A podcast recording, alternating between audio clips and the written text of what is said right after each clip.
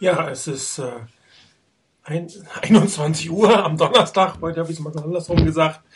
Ihr hört wieder euer 49ers Fanzone Webradio. Heute mit einer Sondersendung zum äh, Award der 49ers Fanzone Webradio Crew. Und um diesen Award zu ergeben, sind wir in voller Stärke da. Sprich, äh, 3 plus 1 heute auf der Starting Left Chris-Position aus der Schweiz. I am Niner Chris. Hallo Chris. Guten Abend, auch wenn es mir vorkommt, als ob ich aus Sibirien berichte. Und auf der Starting Right Chris-Position wurde der Chris B. Hallo Chris. Auch von mir wunderschönen guten Abend aus Hessisch-Sibirien. Und äh, jetzt erwarten wir noch aus Südhessisch-Sibirien äh, Mori 99 Rainer. Hallo. Oder ist es bei euch wärmer? Schönen guten Abend. Ich weiß nicht, wie kalt es bei euch ist. Heute Morgen hat es bei uns minus 11 gehabt.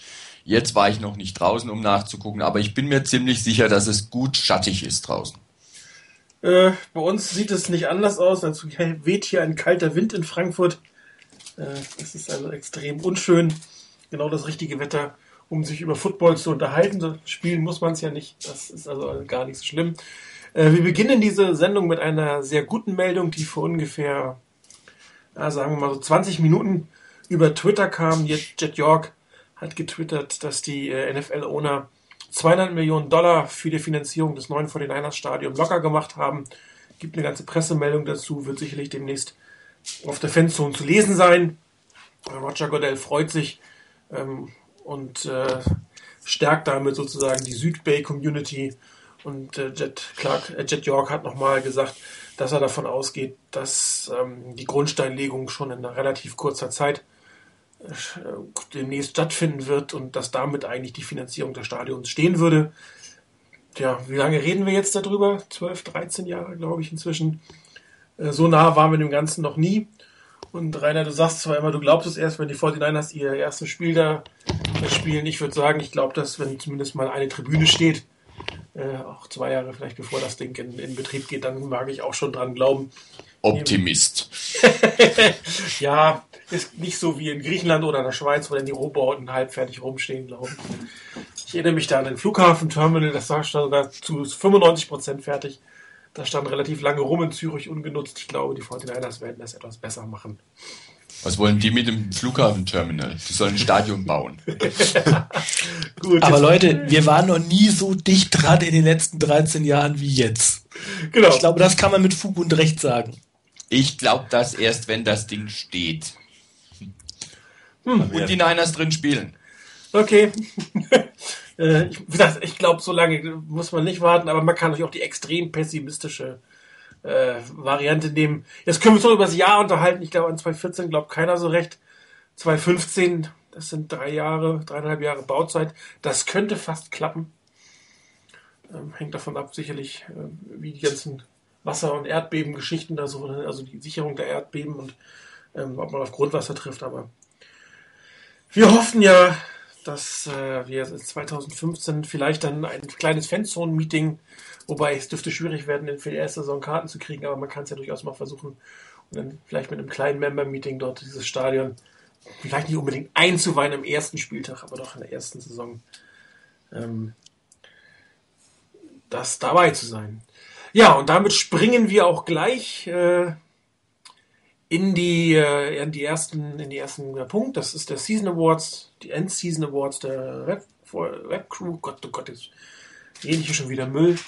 Ähm, wir hatten ja vor äh, ungefähr ja, Halbzeit, also halber Saison, ähm, die Mid-Season Awards äh, quasi nicht unbedingt vergeben, aber angedeutet, da hat jeder von uns noch seinen eigenen ähm, Award quasi äh, begründet und vergeben. Dieses Mal wollen wir es ein bisschen anders machen oder haben wir es anders gemacht. Wir haben es tatsächlich äh, geschafft, uns äh, zu einigen auf eine Kategorie, außer beim Favorite Player. Da sind wir dann doch davon abgekommen und da hat jeder seinen, seinen eigenen Favorite Player gemacht. Und äh, mit dem wollen wir eigentlich gleich auch mal anfangen durch die Reihe, ähm, weil das ja halt kein Award im klassischen Sinne ist, sondern jeder hat da seine persönlichen Geschmäcker und seine persönlichen ähm, Vorlieben für einen Spieler, eine Art zu spielen, eine Position oder wie auch immer ähm, gehabt. Ich sag euch gleich, es wird relativ langweilig, aber trotzdem fangen wir an. Wir fangen auf der Left-Chris-Position an. Wisst ihr noch, wer es war? Der, der, der Schweizer ist. Genau. Chris, leg los. Das finde ich. Also Favorite Player, ähm, Justin Smith ist es bei mir. Ich ähm, bin zwar ein unglaublicher Fan von Offense, aber die Defense und speziell ähm, ein nicht zu stoppender Justin Smith, ähm, einfach gewaltig dieser Spieler und er war ja schon ein Lichtblick in den Zeiten, als die 49ers noch nicht so gut waren. Und er konnte das nochmals beinahe steigern und finde ihn ein absolut klasse Typ. Ähm, die Emotionen immer, oder eigentlich wirklich immer im Griff, macht seinen Job und die Szene, als er, hm. glaube ich, Bushrod war es im Divisional Playoff Game okay. in, nach hinten Bull rushed und dann einfach halt gerade mal noch Drew Brees mitzerrt absolut geniale Szene. Und ja, die ganze, äh, die Arbeit, die er verrichtet in der Defense und dafür eigentlich selten Kredit bekommt, weil andere Spieler die Plays machen, die ist gewaltig und extrem wichtig für die Mannschaft und deshalb mein Favorite Player. Ja, dann der andere Chris bitte. Ähm, ja, also ich sag mal vorweg, es gab eigentlich in dieser Saison ja. wirklich eine Menge Spieler, die ähm, mich begeistert haben, die unglaublich ja, gute Leistungen gebracht haben. Ähm, nichtsdestotrotz gebührt dieser ähm, Award Ciao. oder mein, meine Anerkennung, meine größte Anerkennung in dieser Saison ebenfalls Justin Smith. Äh, wie gesagt, wie Martin schon sagte, langweilig aber es ist nun mal schlicht und ergreifend so. Ähm, für mich hat es äh, einfach mehrere Gründe. Ähm, und zwar einmal, das beginnt schon neben dem Platz. Ähm, also Justin Smith ist ein Vorbild, ähm, was es angeht für jüngere Spieler, ähm, wie man sich außerhalb des Spielfeldes verhält. Mal von dem hört man nie irgendwelche großartigen Eskapaden. Ähm, ist ein Vollblut-Profi, ähm, ich kann mir gut vorstellen, dass das eine unglaubliche Präsenz im Lockerroom ist, ähm, wo an den an, an Spieler, an dem sich äh, junge Spieler aufrichten, ähm, an denen sie sich anlehnen, wenn es irgendwelche Fragen gibt. Der ist äh, wirklich ein Musterprofi, also anders kann man das nicht ausdrücken. Und ähm, das setzt sich auf dem auf dem Spielfeld fort. Äh, leider, wie, wie Chris schon zu Recht angedeutet hat, manchmal eigentlich viel zu ähm, ja, nicht so durch spektakuläre Stats, mit denen er auffällt. Er ist nie jemand, der äh, irgendwie Double-Digit 6 einkassiert, ähm, der mit, äh, mit, mit Tackles Zahlen präsentiert, ähm, die, er, die er präsentieren kann, wie die Linebacker, ähm, sondern er macht halt einfach seinen Job und den macht er unglaublich gut und in dieser Saison finde ich ganz besonders gut. Ähm, Anders ist es auch nicht zu erklären, dass auch wenn Alden Smith mit Sicherheit ein sehr talentierter Spieler ist, aber an seiner Seite ist der richtig aufgeblüht. Dieses Tandem auf der rechten Seite hat unglaublich viel Spaß gemacht und ähm, da gebührt Justin Smith meiner Meinung nach der größte Anteil. Und ich hoffe nur, dass wir noch ein paar Jahre Spaß an ihm haben, ähm, dass er noch ein paar Jahre annähernd diese Leistung bringen kann, weil ich will gar nicht sagen, diese Leistung wie in diesem Jahr, weil das war halt einfach sensationell. Und ich finde, man merkt es alleine daran, wie wichtig er ist und wie gut er ist, wie flexibel er ist, dass er in beiden, ähm, auf beiden Positionen Defensive End und Defensive Tackle in den Pro Bowl ähm, gewählt wurde. Und ähm, ich glaube, sowas hat es relativ selten gegeben. Und dafür war für mich diese Situation relativ eindeutig äh, in diesem Jahr, dass Justin Smith mein Favorite Player ist. Ja, und zur allergrößten Überraschung wird jetzt auch Rainer seinen Favorite Player präsentieren.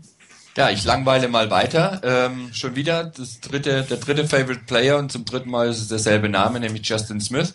Ich möchte auch gar nicht viel dazu sagen, aber gerade zu einem Punkt von, von Chris gerade eben, ähm, mit dem, dass man von Justin Smith außerhalb vom Platz nie irgendetwas wirklich Auffälliges hört, keinerlei Eskapaden und sonstiges. Ähm, und eben fiel ja auch bei Chris der Name Eldon Smith. Und ich bin mir ziemlich sicher, dass der Justin den Eldon mal zur Seite nehmen wird, wenn sie sich wieder sehen wegen dieser Fahrt mit äh, unter Alkoholeinfluss.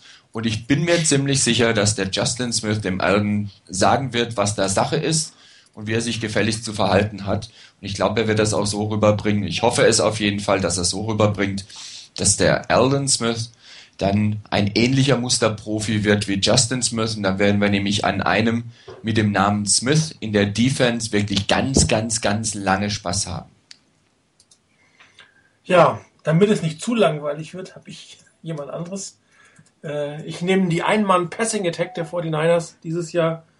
Äh, ich glaube, es ist relativ eindeutig, wer das ist. Ich hatte ihn auch schon in meinen Mid-Season Awards genannt. Das ist äh, Thailand Vernon Davis, der ähm, kein, kein Breakout je hatte. Er hatte ja schon die eine oder andere wirklich gute Saison, aber der es geschafft hat, obwohl er eigentlich das, das Zentrum ähm, der 49ers Offense war, doppelgedeckt war, immer wieder in der Lage war, wirklich gute Plays zu machen. Und äh, auch wenn er den einen oder anderen Ball hat fallen lassen, in Summe hat er eine fantastische Saison gespielt. Und maßgeblich dazu beigetragen, dass die Offense dann doch noch ein paar Punkte gemacht hat und auch Spiele gewonnen hat, wie zum Schluss gegen, gegen die Saints. Ähm, gegen die Giants hat er leider nur, also waren zwei wirklich schöne Touchdowns, aber man, wenn man teilweise die, die Einblendung gesehen hat, wie die Routen waren, da hat er kaum eine Chance gehabt, ähm, sich offen drauf zu, auf, frei zu laufen. Das waren teilweise zwei oder drei, die gegen ihn gespielt haben. Darum passen die Ein-Man-Passing-Attack der 49ers. Also mein Favorite Player für dieses Jahr immer noch die 85. Auch ich habe das Shirt jetzt nicht an. Wenn wir eine Videokonferenz hätten, hätte ich natürlich mein Vernon Davis äh, Shirt an. Aber so muss es einfach reichen. Ja, und dann gehen wir tatsächlich in die, äh, in die Awards. Ähm, wir fangen von oben nach unten an, würde ich sagen, oder? Such's dir raus. Gut, dann fangen wir von oben zum an, dann bin ich nämlich gleich wieder dran. Äh, Rookie of the Year ist, ähm, glaube ich, keine allzu große Überraschung. Äh, Outside Linebacker, First Round Pick, äh, Alden Smith, ein, ein derartigen Impact hatte außer Patrick Willis, glaube ich, kein Rookie in den letzten Jahren. Und ähm, 14 Sacks, einen halben Sack, äh, short of, wie man so schön sagt, äh, Rookie-Record von Javon Curse mit 14,5. Sehr schade, dass er im letzten Spiel nicht noch geschafft hat. Ich hätte es ihm wirklich gegönnt. Und das, um nicht, nicht mal Starter gewesen zu sein. Das heißt, er hatte eigentlich nur eine, eine limitierte Anzahl von Snaps. Natürlich meistens Passing Downs, dafür hat man ihn ja auch geholt. Und trotzdem hat er es da geschafft, auch in Verbindung mit dem von euch jetzt mehrfach erwähnten Justin Smith, ähm, die Quarterbacks unter Druck zu setzen. Er hat natürlich teilweise von ihm profitiert. Auf der anderen Seite hat er auch wirklich sehr, sehr schöne 1 zu 1 Situationen gehabt, wo er den Sack sich selbst erarbeitet hat, wo er ihn auch verdient hat. Und ähm, bei allen Ehren gegenüber einem Bruce Miller oder einem Chris Culliver, das war eine super Saison. Und äh, ich glaube, wir haben alle nicht das erwartet von ihm, was nachher rausgekommen ist, außer Marik, bei dem müssen wir uns ja alle bedanken oder verbeugen, der ihn in der Mock Draft ja mal ins Spiel gebracht hatte. Und äh, wir schön Armchair Games auch, das ist ja ein 4-3 Outside äh, End, da wird ja nie was mit einem Outside Linebacker im ersten Jahr, aber er hat das wunderbar hinbekommen. Und ich hoffe, dass er nächstes Jahr äh, Starting Outside Linebacker wird, dass er drei Downs spielt. Und äh, vielleicht nähert er sich dann nicht nur dem Rookie-Record, sondern tatsächlich dem Sack-Record in der NFL. Daher unser Webzone Fan Radio Rookie of the Year Outside Linebacker Alan Smith. Damit gehe ich weiter an äh, Starting Left Chris für den Free Agent of the Year. Jawohl, Free Agent of the Year. Ähm, in, bei den Mid-Season Awards oder bei diesen Empfehlungen oder dem Zwischenstand, da war es noch ein einstimmiges Bild. Ähm, zwar David Akers kriegte die Stimme von allen. Bei der, die, bei der Schlussabstimmung jetzt gab es zunächst noch einige weitere Spieler, die äh, dazukamen. Am Ende entschieden 22 Gründe, äh, 22 Gründe, die weg sind und 22, die neu dazugekommen sind für Carlos Rogers, den äh, Cornerback. Ich habe mir gerade vorhin noch ganz kurz die Stats angeschaut und auf NFL.com kann man ja so ähm, Situational Stats anschauen. Und ähm, Carlos Rogers hat, 15, äh, hat sechs Picks gehabt in dieser Saison. Und vier von diesen sechs Picks kamen bei einem äh, Zwischenstand, als die äh, Differenz der Punkte ähm, zwischen 0 und 7 Punkten waren. Also die Picks kamen zu extrem entscheidenden Momenten äh, und Situationen und von daher ähm, wohl ein verdienter ähm, Sieger der Kategorie Free Agent of the Year. Und um David Akers nicht ganz zu vergessen, gibt es für ihn hier die Honorable Mention, ähm, weil auch David Akers natürlich Spiele entschieden hat, einen, einen neuen Punkterekord in der NFL stellt man nicht einfach mal kurz äh, oder einen äh, Punkterekord der 49ers und Field Goal Rekord in der NFL stellt man nicht einfach mal so mit Links auf, außer natürlich David Akers. Und äh, deshalb soll er auch hier ehrenhalber erwähnt sein. Ja, dann gehen wir zum doppelten Right Quiz. Für dich jetzt den Newcomer of the Year und den Non-Player of the Year. Ja, Newcomer of the Year der ähm, Web Radio Crew 2011 wird äh, Bruce Miller, unser neuer Fullback Converted Defensive End. Ähm, ja, die Gründe waren, glaube ich, schon so, dass man sagen muss, ähm, es hat selten einen Spieler gegeben, dem man weniger getraut hätte, dass er ähm, in einer solch kurzen Zeit ähm, einen Sprung in die NFL schafft, äh, dazu noch eine komplett neue ähm, Position lernt und eine komplett neue Offense. Also ähm, was Bruce Miller dort geschafft hat, war einfach sensationell. Ich glaube, das ist auch der Grund dafür, dass wir dann letztlich gesagt haben, okay, Bruce Miller gebührt hier diese, diese Auszeichnung. Ähm, ich meine, man hätte mit Sicherheit hier an dieser Stelle auch noch äh, eine ganze Menge andere Spieler mit ins Spiel bringen können. Das haben auch die Mid-Season Awards gezeigt, wo wir vier verschiedene Spieler hatten ähm, oder drei verschiedene Spieler und eine Honor Honorable Mention, ähm, wo es mindestens dann vier verschiedene gewesen wären.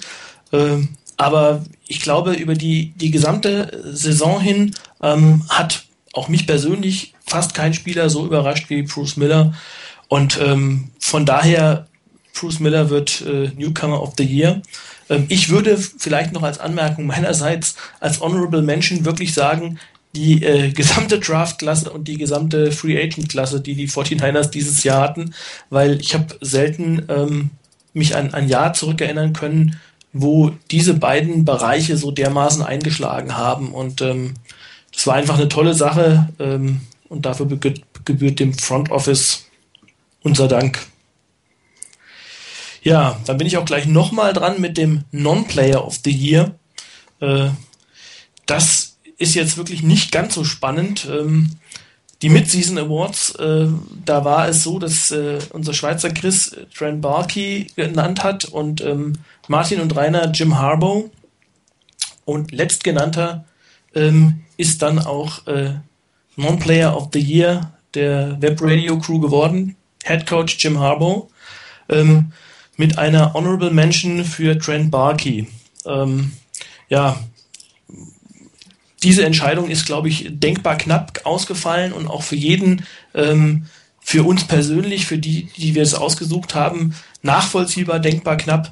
Denn man hätte hier äh, die Frage stellen können, was ist Huhn oder was ist Ei? Ähm, war es jetzt Trent Barkey, der den Grundstein gelegt hat oder Jim Harbaugh? Wir haben uns letztlich für Jim Harbaugh entschieden und ich denke, ähm, ihm gebührt auch wirklich der Hauptdank, denn er war derjenige, der die 49ers in dieser Saison umgesetzt hat, um es mal so zu sagen. Er hat ähm, komplett das Team äh, in diese Situation gebracht als Head Coach. Er hat es verantwortet, dass die 49ers so einen tollen Fußball gespielt, äh, Football gespielt haben. Und ähm, meiner Meinung nach ist das wirklich nicht hoch anzurechnen. Kein Mensch hätte das vorher gedacht. Von daher äh, Jim Harbaugh, Non-Player of the Year 2011. Genau, jetzt gehen wir wieder auf die andere Chris-Position zurück zum Surprise Player of the Year. Genau, es gibt schon beinahe eine äh, christische Überdosis äh, in dieser Senso Sendung. Ähm, Surprise Player of the Year. Ich habe mir überlegt, was kann man da machen bei der Präsentation dieses äh, des Gewinners dieses dieses Awards? Äh, Surprise, Überraschung, ja Überraschung gleich Spannung mir dann überlegt, soll man jetzt den Namen zuerst nennen oder zuerst eine Erklärung liefern. Aber wenn ich mir irgendeine Erklärung zusammen äh, dichten sollte, dann habe ich da einen Einleitungssatz und dann ist so oder so klar, wer gemeint ist. Denn kein anderer Spieler, und das ist eben nicht die Überraschung, ähm, prägt die Diskussionen auf der Fanzone so stark wie dieser Spieler. Ähm, damit ist auch klar, dass wir von unserem Quarterback Alex Smith sprechen. Und weshalb er mich auch so überrascht hat. Ähm, ich war lange Zeit einer, der bei Alex Smith ähm, mit den Flashes of Talent und Flashes of Good Play eigentlich eine gewisse Erwartungshaltung hatte, er kann es ja noch. Ähm, irgendwann so gegen Ende der letzten Saison, es war halt dann doch auch ein bisschen die Frustration dabei. Ähm, muss ich sagen, die, das größte Achievement, das Alex Smith für die 49ers gemacht hat, ist, er hat die Erwartungshaltung für einen Quarterback reduziert. In der ganzen Diskussion mit äh, Colin Kaepernick kam eigentlich schon beinahe etwas zum äh, Schiene ein bisschen durch in der, in der ganzen Diskussion, dass vielleicht Colin Kaepernick es nie schaffen kann. Vor Alex Smith musste ein Quarterback bei den 49ers einfach gleich mal die ähm, große, große Tradition von sensationellen Quarterbacks, die bei Joe Montana begann ähm, und dann eigentlich bei Alex Smith wieder mehr oder weniger aufhörte, ähm, weiterführen.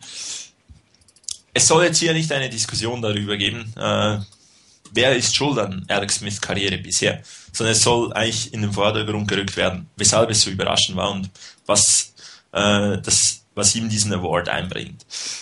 Die Erwartungshaltung vor 13 Monaten circa, das gegen Ende der Saison, ähm, Head Coach gefeuert, in, Interims Head Coach, mal wieder ein Spiel, das überhaupt nichts mehr zählte, eigentlich gewonnen. Ähm, die Buhrufe waren uns noch äh, ganz gut in Erinnerung die Erwartungshaltung war einfach mal nur weg mit Alex Smith. Auch er konnte vermutlich nicht äh, den Flug aus vom San Francisco International Airport schnell genug buchen. Gut, die Story, die kennen wir. Ähm, es kam Harbaugh. Auch die Erwartungshaltung mit Alex Smith, die war jetzt nicht plötzlich wegen Harbaugh sehr groß. Ähm, die Entscheidung auf Alex Smith zu setzen, war sie blauäugig, war sie ähm, verfrüht oder war es einfach so, dass Jim Harbaugh es schaffen würde, den Schaden in Grenzen zu halten? Und die Überraschung kam relativ schnell in der Saison. Man hat ein schwieriges Spiel zu Beginn gewonnen, eines verloren und dann acht, acht Spiele gewonnen. Und dabei nicht nur äh, mit einem Alex Smith, der das Spiel nicht verliert. Man erinnert sich an äh, Spiele wie das Spiel gegen die Eagles, wo man früh zurücklag, am Ende ein Comeback hat oder das Spiel in Detroit, wo man auch äh, am Ende den Arm von Alex Smith einen guten Wurf auf Delaney Walker brachte. Von daher, ähm, es kam eine Serie von acht Siegen und am Ende sogar ein, äh, die Playoffs mit dem Divisional Title und gegen ein übermächtiges äh, New Orleans, bei dem klar war, wenn man, wenn es ein High-Scoring-Game werden würde, dann hätten die 49ers eigentlich ja keine Chance weil Drew Brees definitiv Alex Smith aus, outscoren kann.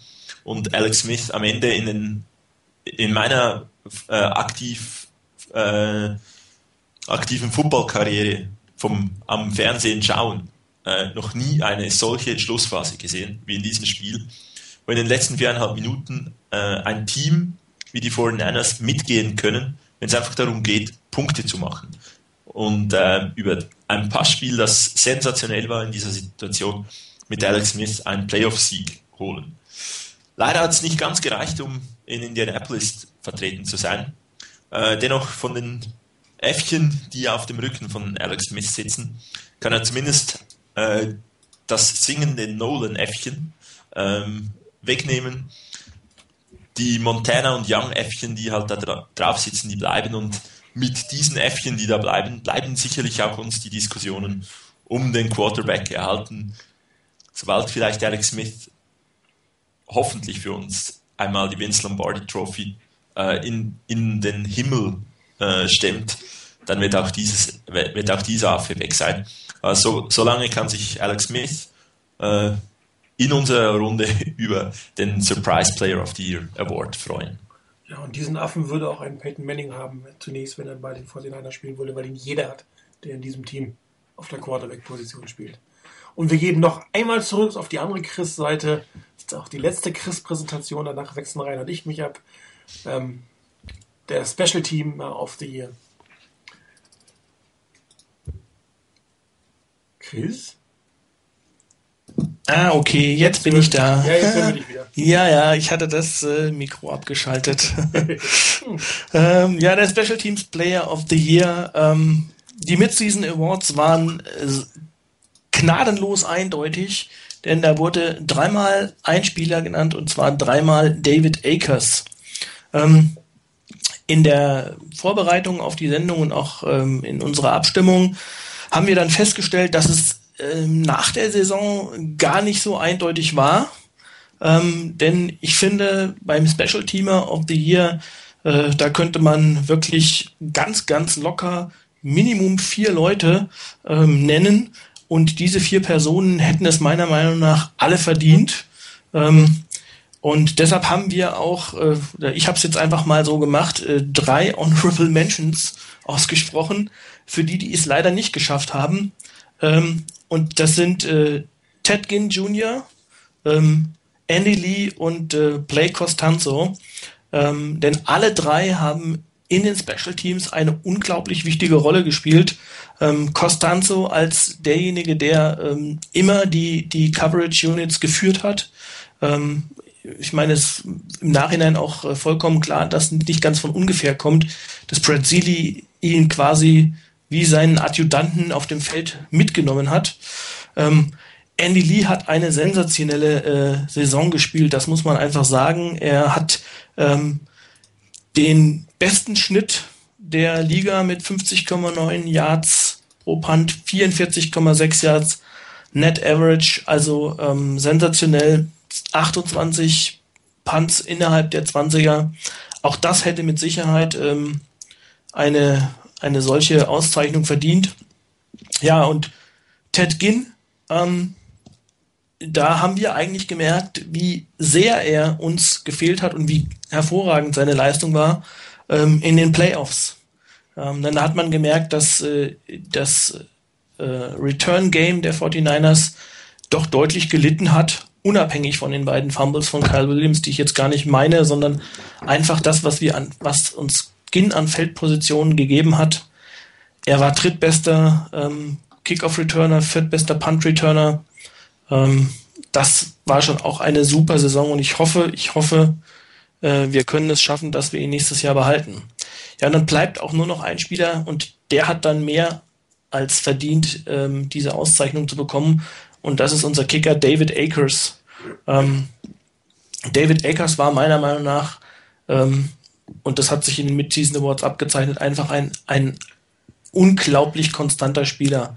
Ähm, er hat uns eine Menge, Menge, Menge Punkte gebracht. 166, glaube ich, wenn ich richtig geschaut habe an der Zahl. Ähm, er liegt mit weitem Abstand vorne, was die Field Goals angeht. Ähm, er hat ein ums andere Mal ähm, den 49ers mit diesen Field Goals Spiele gewonnen. Und da waren Field Goals dabei, die waren alles andere als einfach. Ähm, er hat mit ungefähr knapp 85 Prozent der Field Goals, die er gemacht hat, ähm, seine viertbeste, statistisch viertbeste Saison gespielt. Ähm, und das äh, bei, ich habe jetzt gar nicht genau gezählt, wie viele Saisons es waren, aber jenseits der 12, 14. Ähm, und zu Recht hat es ihm damit auch ähm, nach, ähm, nach Hawaii äh, geführt. Und von daher ähm, war auch an dieser Stelle eigentlich äh, nicht wirklich nach den Midseason Awards eine andere Wahl möglich, als David Akers zum Special Teams Player of the Year zu machen. Wunderbar, dann wechseln wir jetzt zu Rainer mit dem Defensive Player of the Year.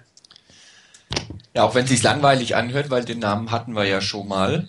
Ähm, Justin Smith, Defensive End. Justin Smith war für uns der Defensive Player of the Year. Und das war nicht wirklich knapp. Und einiges an Begründung kam ja vorhin schon, als es um den Favorite Player of the Year ging. Wenn man sich anguckt, äh, wenn man sich die reinen Zahlen anguckt von Justin Smith, dann sind 58 Tackles und davon waren 13 noch Assists und 7,5 Sacks nicht so der absolute Bringer, aber ich habe wenigstens eine Kategorie gefunden. Da hat Justin Smith in dieser Saison eine, eine Karrierebestleistung aufgestellt. Er hatte nämlich noch niemals drei Forced Fumbles in einer Saison. Und zumindest an einen erinnert man sich sofort bei ihm. Das war der gegen Jeremy Macklin, als er ihn von hinten eingeholt hat. Zugegebenermaßen, Macklin war jetzt nicht gerade in Full Speed, aber das war eines von den Plays, neben dem, was Chris vorhin erwähnt hat, im ähm, Spiel gegen die Saints, die so ein bisschen zeigen, warum Justin Smith für uns der Defensive Player of the Year war oder ist. Weil er nie aufgibt. Vorhin haben wir schon erwähnt, auch neben dem Feld ein Muster ist für einen Profi und ein absolutes Vorbild für alle anderen dabei. Und auch wenn sicherlich der eine oder andere Sack und die eine oder andere gute Szene von Eldon Smith zum Beispiel kam, wo er sich selber durchgesetzt hat, er hat immens profitiert von dem, was Justin Smith getrieben hat auf, der, auf, der, auf dem Platz. Und ich denke, es gibt keinen besseren, der diesen Award verdient hätte. Und alle anderen haben sicherlich auch keine schlechte Saison gespielt, einige sogar eine sehr, sehr gute Saison gespielt. Aber was Justin Smith geleistet hat und in der Art und Weise, wie er das geleistet hat, das ist so vorbildlich und so herausragend. Und gerade auf einer Position, wo er so ein bisschen untergeht, weil er halt nicht diese 12, 13, 15, 20 6 hat, ähm, da geht's ein bisschen unter. Aber was er einfach leistet, an, allein die Präsenz, die er auf dem Feld hat, und ich meine, gegen die Giants war das ein, ein Play, wo er dann nicht mehr zum Quarterback durchkam, aber da hat er, glaube ich, innerhalb kürzester Zeit bei ein und demselben Play innerhalb von einer, anderthalb oder zwei Sekunden zwei Jungs der Giants auf den Rücken gelegt und weggeschubst. Das ist einfach großartig, was er leistet. Und ich denke, er hat die Auszeichnung als Defensive Player of the Year von unserer Webradio-Crew absolut verdient. Ja, und übermorgen werden wir dann ja wohl erfahren, ob er vielleicht sogar die NFL Defensive Player of the Year äh, Krone sich aufsetzen darf. Ich meine, Samstagabend vor dem Super Bowl ist die Award Show in Indianapolis. Ja, ähm, ich bin dran mit dem Offense Player of the Year. Auch dieser Name ist heute schon gefallen und er ist auch von mir gefallen. Äh, es ist, äh, ich glaube, man kann fast sagen, natürlich Vernon Davis ähm, mit der meisten Konstanz, äh, mit den meisten Spielanteilen ähm, in der Offense, ähm, Blocken, ähm, Blocken fürs Lauf, Blocken fürs Passen, aber auch eine Menge Yards, eine Menge Touchdown, eine Menge Catches. Ähm, in dem, äh, obwohl er nicht der konstanteste aller ähm, Titans in der NFL war, ähm, hat er doch ein, ein sehr, sehr gutes Jahr gespielt. Äh, und äh, war eigentlich, wenn es darauf ankommt, immer derjenige, auf den sich Alex Smith verlassen konnte. Ähm, wir hätten uns wahrscheinlich alle gewünscht, wenn, wenn er mehr Unterstützung gehabt hätte von der Wide Receiver und von der Running Back Position, war nicht da. Ähm, aber trotzdem auch nachher, als äh, die Lady Walker nicht dabei war, konnte er immer noch Akzente setzen und war, wie ich vorhin schon sagte, die Ironman Passing Attack der 49ers und meiner Meinung nach absolut verdiente Offensive Player of the Year von unserer Webcrew. Und damit zurück an Rainer mit der neuen Kategorie Unit of the Year. Ja, bei der Unit of the Year können wir nicht auf irgendeinen Mid-Season Award verweisen, ähm, sondern da müssen wir ganz neu ansetzen. Das Ganze kam, weil Jörn, sprich Duffeldoffel, zu uns meinte, dass es ab dieser Saison auch in den Fanzone Awards, die vergeben werden, wo jetzt die Nominierungsphase läuft, für alle, die es noch nicht äh, gemerkt haben sollten, gibt einen ganz großen Link ganz oben ähm, dass es diese Unit of the Year geben wird. Der Hintergrund ist ein bisschen, dass bei allem Möglichen mit ähm, Player of the Year oder sonst irgendwas immer, immer hieß, bitte nicht die Unit nennen, also keine ganze Unit, zum Beispiel O-Line oder D-Line oder sonst was nennen, sondern bitte einzelne Spieler nennen. Und um das ein bisschen abzufangen und da hier wirklich auch zu zeigen, dass es durchaus Einheiten, Units in der in der Mannschaft gibt, die es auch mal verdient haben, mal als Unit hervorgehoben zu werden, weil sie zum Beispiel hervorragend zusammenarbeiten oder weil sie insgesamt auch vielleicht Schwächen der Einzelnen ausgleichen können. Dafür gibt es jetzt diese Unit of the Year und allererster Titelträger bei der Unit of the Year, zumindest bei uns, jetzt mal bei der Webradio Crew, ähm, ist die D-Line geworden. Das war bei der Abstimmung bei uns, als wir uns darüber unterhalten haben, bei der Unit of the Year, glaube ich, die einzige Einheit, die einzige Unit, die wirklich von jedem von uns genannt wurde. Ähm, ich glaube, die D-Line hat es auch absolut verdient. Vorhin hatten wir es über Justin Smith und über seine Leistung, die er geboten hat. Aber man sollte auch nicht die anderen beiden vergessen, die in erster Linie da noch gespielt haben unglaublich viele Snaps auch genommen haben. Das sind zum einen als Nose Tackle ähm, Isaac Sopoaga. Und ich zähle mich zu denen, die vor der Saison echte Bedenken hatten, weil er vor der Saison, wenn er in den früheren Jahren auf Nose Tackle gespielt hat, nicht wirklich überragt hat. Zumindest habe ich ihn nie überragend empfunden. Und er hat sich enorm gesteigert, er hat seinen Job absolut hervorragend gemacht. Und das war ein ganz wichtiger Faktor, dass es hier keinen Leistungsabfall gab. Und dass ein Ray McDonald auf der anderen Seite von Justin Smith eine großartige Leistung geboten hat, das haben wir auch immer mal wieder erwähnt beim einen oder anderen Spiel. Und auch er war eben mit den anderen im Verbund. Ein absolut wichtiger Faktor dafür, dass die D-Line sehr häufig, teilweise wirklich mit den genau diesen drei Pass-Rushern genug Druck ausgeübt hat, dass der Gegner nicht in aller Ruhe sich gemütlich zurücklehnen konnte und die Secondary der Niners aus den, aus den, äh, aus den Angeln heben konnte. Manchmal hat es einen vierten Mann dazu gebraucht, das ist klar, nur zu dritt geht nicht. Aber was diese drei geleistet haben, die sehr viele Snaps auf dem Feld standen, das ist schon phänomenal. Und diese Kategorie kommt nicht ohne eine Honorable Mention aus, denn auch da gab es viele Nennungen, und zwar dreimal ähm, von uns Vieren wurde genannt die Special Teams. Chris hat es vorhin schon angedeutet beim Special Teamer of the Year. Ähm, es war eine wahnsinnig schwierige Entscheidung letztendlich, trotz allem, hier wirklich sich zu entscheiden zwischen David Akers, Andy Lee, Ted Ginn, Blake Costanzo und um das auch ein Stück weit zu würdigen, gibt es hier eine Honorable Mention für die Special Teams. Und ich persönlich, auch wenn das so nicht abgesprochen ist, ich persönlich möchte einen noch dazu erwähnen. Und zwar, ähm, ich glaube, ihr kommt selber drauf, wenn ich die Frage stelle, könnt ihr euch daran erinnern, wann es bei den Niners den letzten wirklich hundsmäßig vermiserabilisierten Snap gab bei einem Punt oder bei einem Field Goal, der wirklich grottenschlecht war. Ähm, mir fällt spontan keiner ein. Vielleicht habe ich einen verdrängt oder vielleicht ist er mir einfach nicht im Gedächtnis geblieben, weil es so selten vorkommt.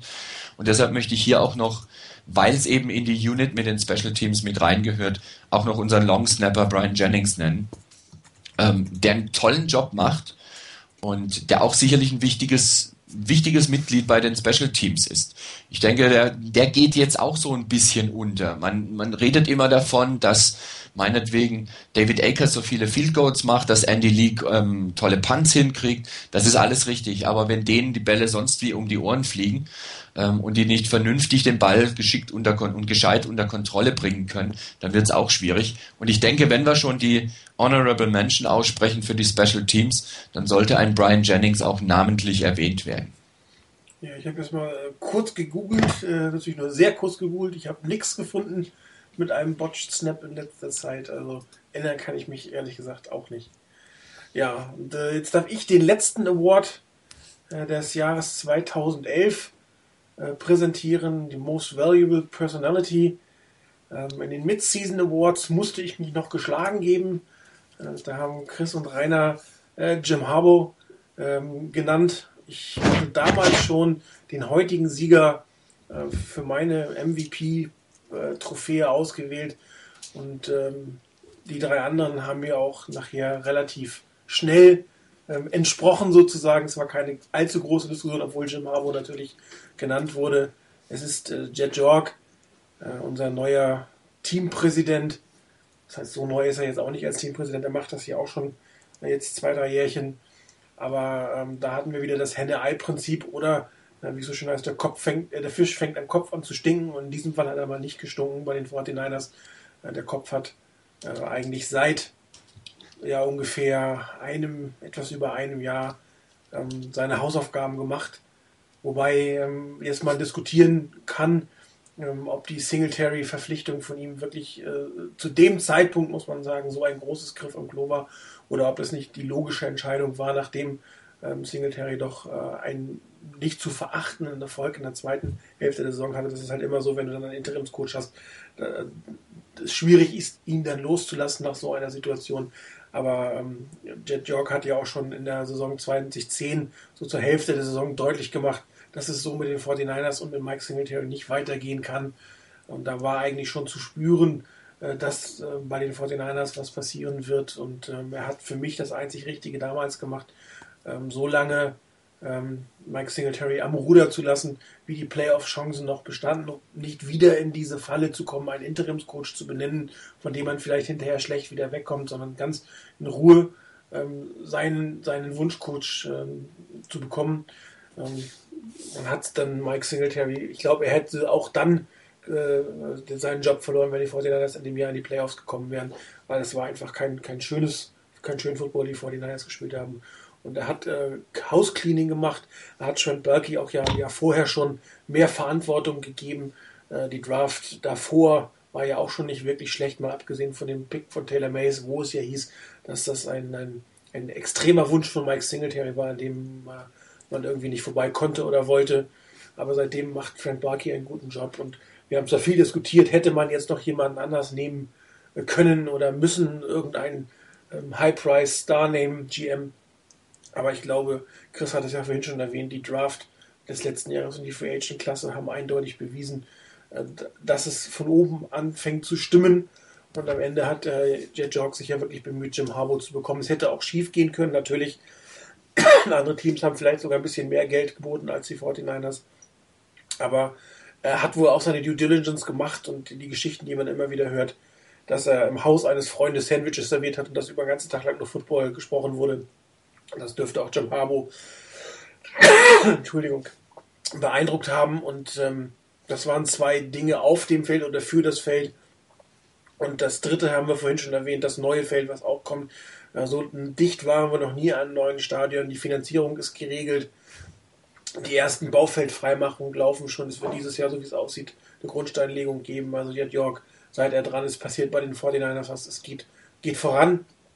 Die Yorks waren meiner Meinung nach nie cheap. Sie haben einfach nur schlechte Entscheidungen gefällt, sich vielleicht nicht so ums Team gekümmert, wie es hätte sein sollen. Mit Jet York macht man das. Er hat eigentlich angefangen, dieses Team wieder auf den richtigen Weg zu bringen. Und darum ist er unsere 2011 Most Valuable Personality. ja, falls jemand äh, andere Meinung ist oder äh, sich uns beschimpfen möchte, ob wir gar keine Ahnung haben äh, vom Football und von den 49ers, kann er das entweder jetzt posten oder sich für ein Call-In melden. Wobei heute ist unsere Zuhörerschaft nicht so wahnsinnig groß vertreten. Äh, und äh, Snoopy, soweit ich weiß, du hast ja noch kein Headset, oder? Du hast mal versprochen, du holst dir eins. Demnächst bist du fällig. Ist doch Headcoach, der muss ein Headset haben. Ja, aber nicht eins wahrscheinlich, was er an seinen Computer anschließen kann. Gut, dann gehen wir in unser reguläres Programm. Ähm, wir haben für die Themensendung für heute noch keinen Saisonrückblick und Ausblick gemacht. Das behalten wir uns für die nächste Sendung vor.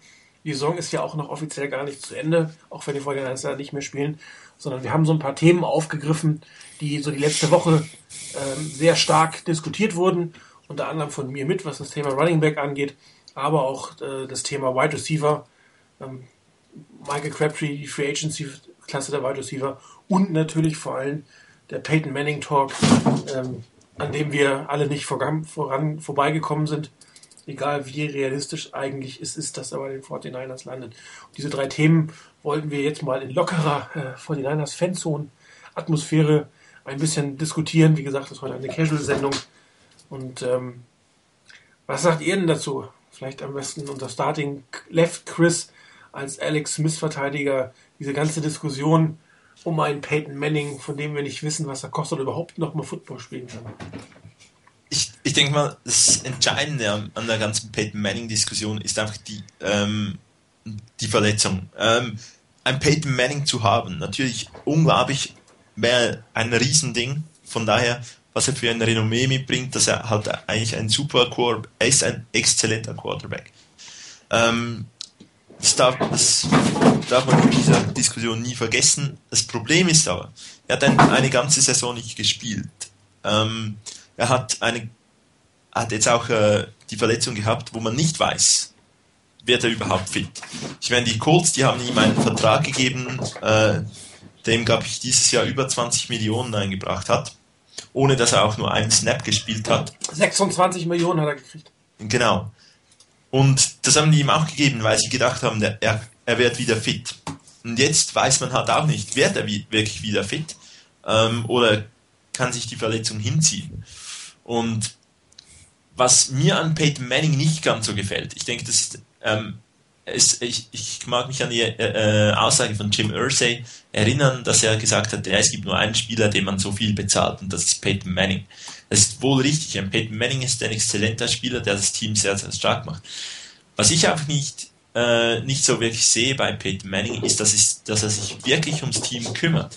Denn 26 Millionen verschlingt eine Menge Geld, wo man vielleicht mit einem Alex Smith und 12 Millionen 14 Millionen einspart und mit 14 Millionen kannst du ja ein, zwei sehr, sehr gute Spieler äh, holen, die dann das ganze Team besser machen und dich nicht ganz so abhängig von einer Position machen, die trotz der geänderten Regeln, trotzdem, dass äh, eigentlich der Quarterback nur noch angehaucht werden darf mit den neuen Regeln und so immer noch eigentlich extrem anfällig ist auf Verletzungen, weil etwas Dummes kann immer passieren. Und wenn du dann da 26 Millionen äh, drin hast und das ganze Team sonst nicht so wirklich gut ist, dann ist, ist das Team äh, am Ende mit einem First Overall Pick gesegnet. Und an dieser Stelle möchte ich die 49ers nicht, an der Stelle möchte ich die 49ers für eine lange, lange Zeit nicht mehr sehen. Ähm, wie gesagt, Peyton Manning, so wie er war, ein exzellenter Spieler. Das mit dem, dass er dass er halt gerne mal auf seinen eigenen Vertrag geschaut hat. Daneben nicht wirklich viele gute Spieler brauchte, aber das Team sie hätte, äh, nun mit dieser Verletzung brauchen könnte. Das passt nicht in die Philosophie der Niners, die eher viel mehr ein Team sind und weniger von Stars wirklich leben. Und deshalb, ich denke, ich denke, das größte Problem ist nicht das Geld, ist nicht ähm, die Fähigkeiten oder der Zeitpunkt, bei dem äh, zu dem Peyton Manning äh, verfügbar wird, sondern es ist die, wirklich die, die Verletzung und die große, große Unsicherheit, ob er überhaupt noch spielen kann. Und bei Alex Smith auf, äh, auf tieferem Niveau, ganz klar, so Elite wie äh, Peyton Manning war vermutlich in letzter Zeit nie mehr ein Quarterback. Ähm, und von, dem, von einem solchen Level ist Alex Smith noch weit, weit entfernt. Aber bei ihm weiß man, was man hat. Oder ja, er überrascht überrascht in der letzten Saison eigentlich positiv. Also das Positive an Alex Smith ist, er kennt das Team, er hat das Team mitgeformt in dieser Offseason. Ich denke, er spürt auch das Vertrauen und er ist ein bisschen, ist definitiv ein Stück weit die günstigere Lösung. Und deshalb, und ich glaube mal, es ist, er ist der sicherere Pick als Peyton Manning, weil er diese Verletz dieses Verletzungsproblem nicht mit sich bringt. So, ähm, Und das, ja? da, mal eure Meinung dazu. Also, ähm, die Frage ist, ob die 49ers ein, einen guten Quarterback entfernt vom Super Bowl sind.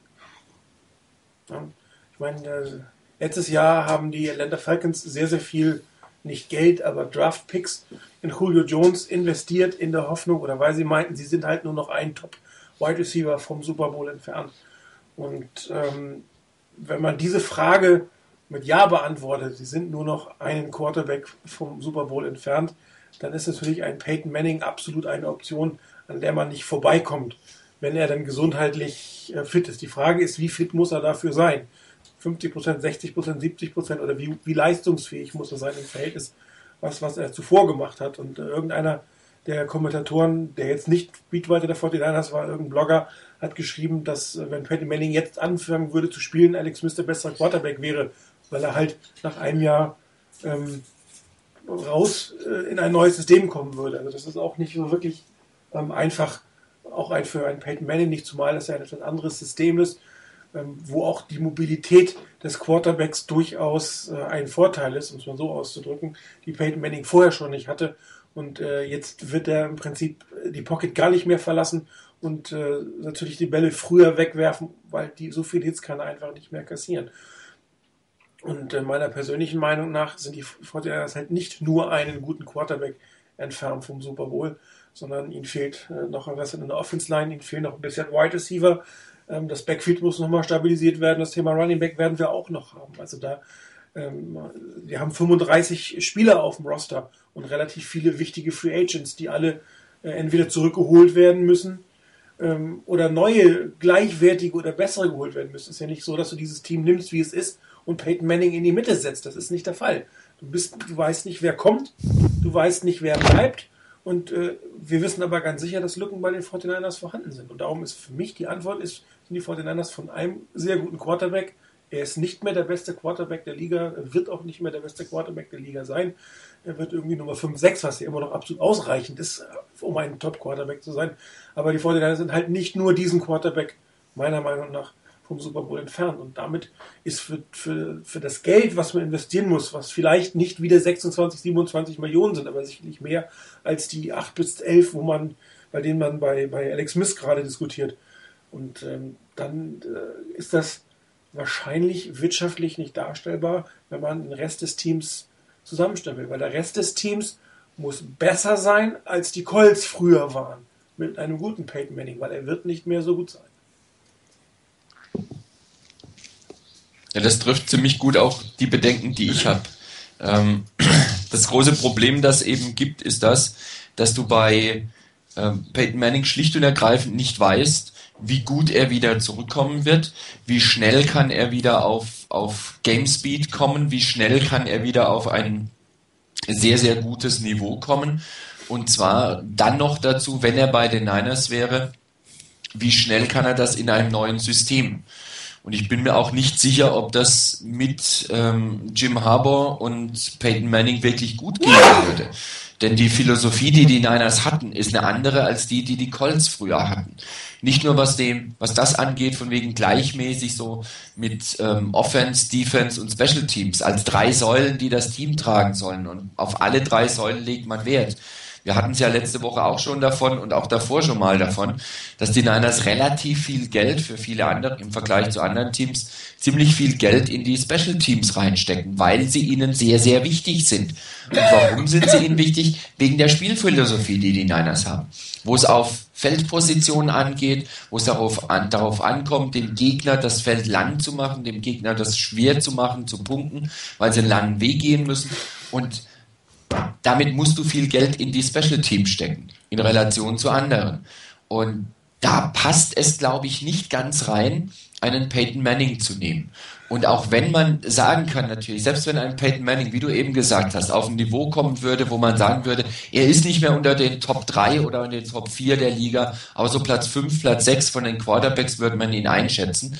Das ist wahrscheinlich vom reinen Quarterback-Spielen her, von den Möglichkeiten her, von dem, was er kann her, sicherlich besser anzusiedeln als ein Alex Smith. Allerdings, Alex Smith hatte diese Saison wirklich sich auch, denke ich mal, den Respekt seiner Teammates erworben. Er hat sich das Vertrauen erspielt, der Coaches in ihn und der Mitspieler in ihn.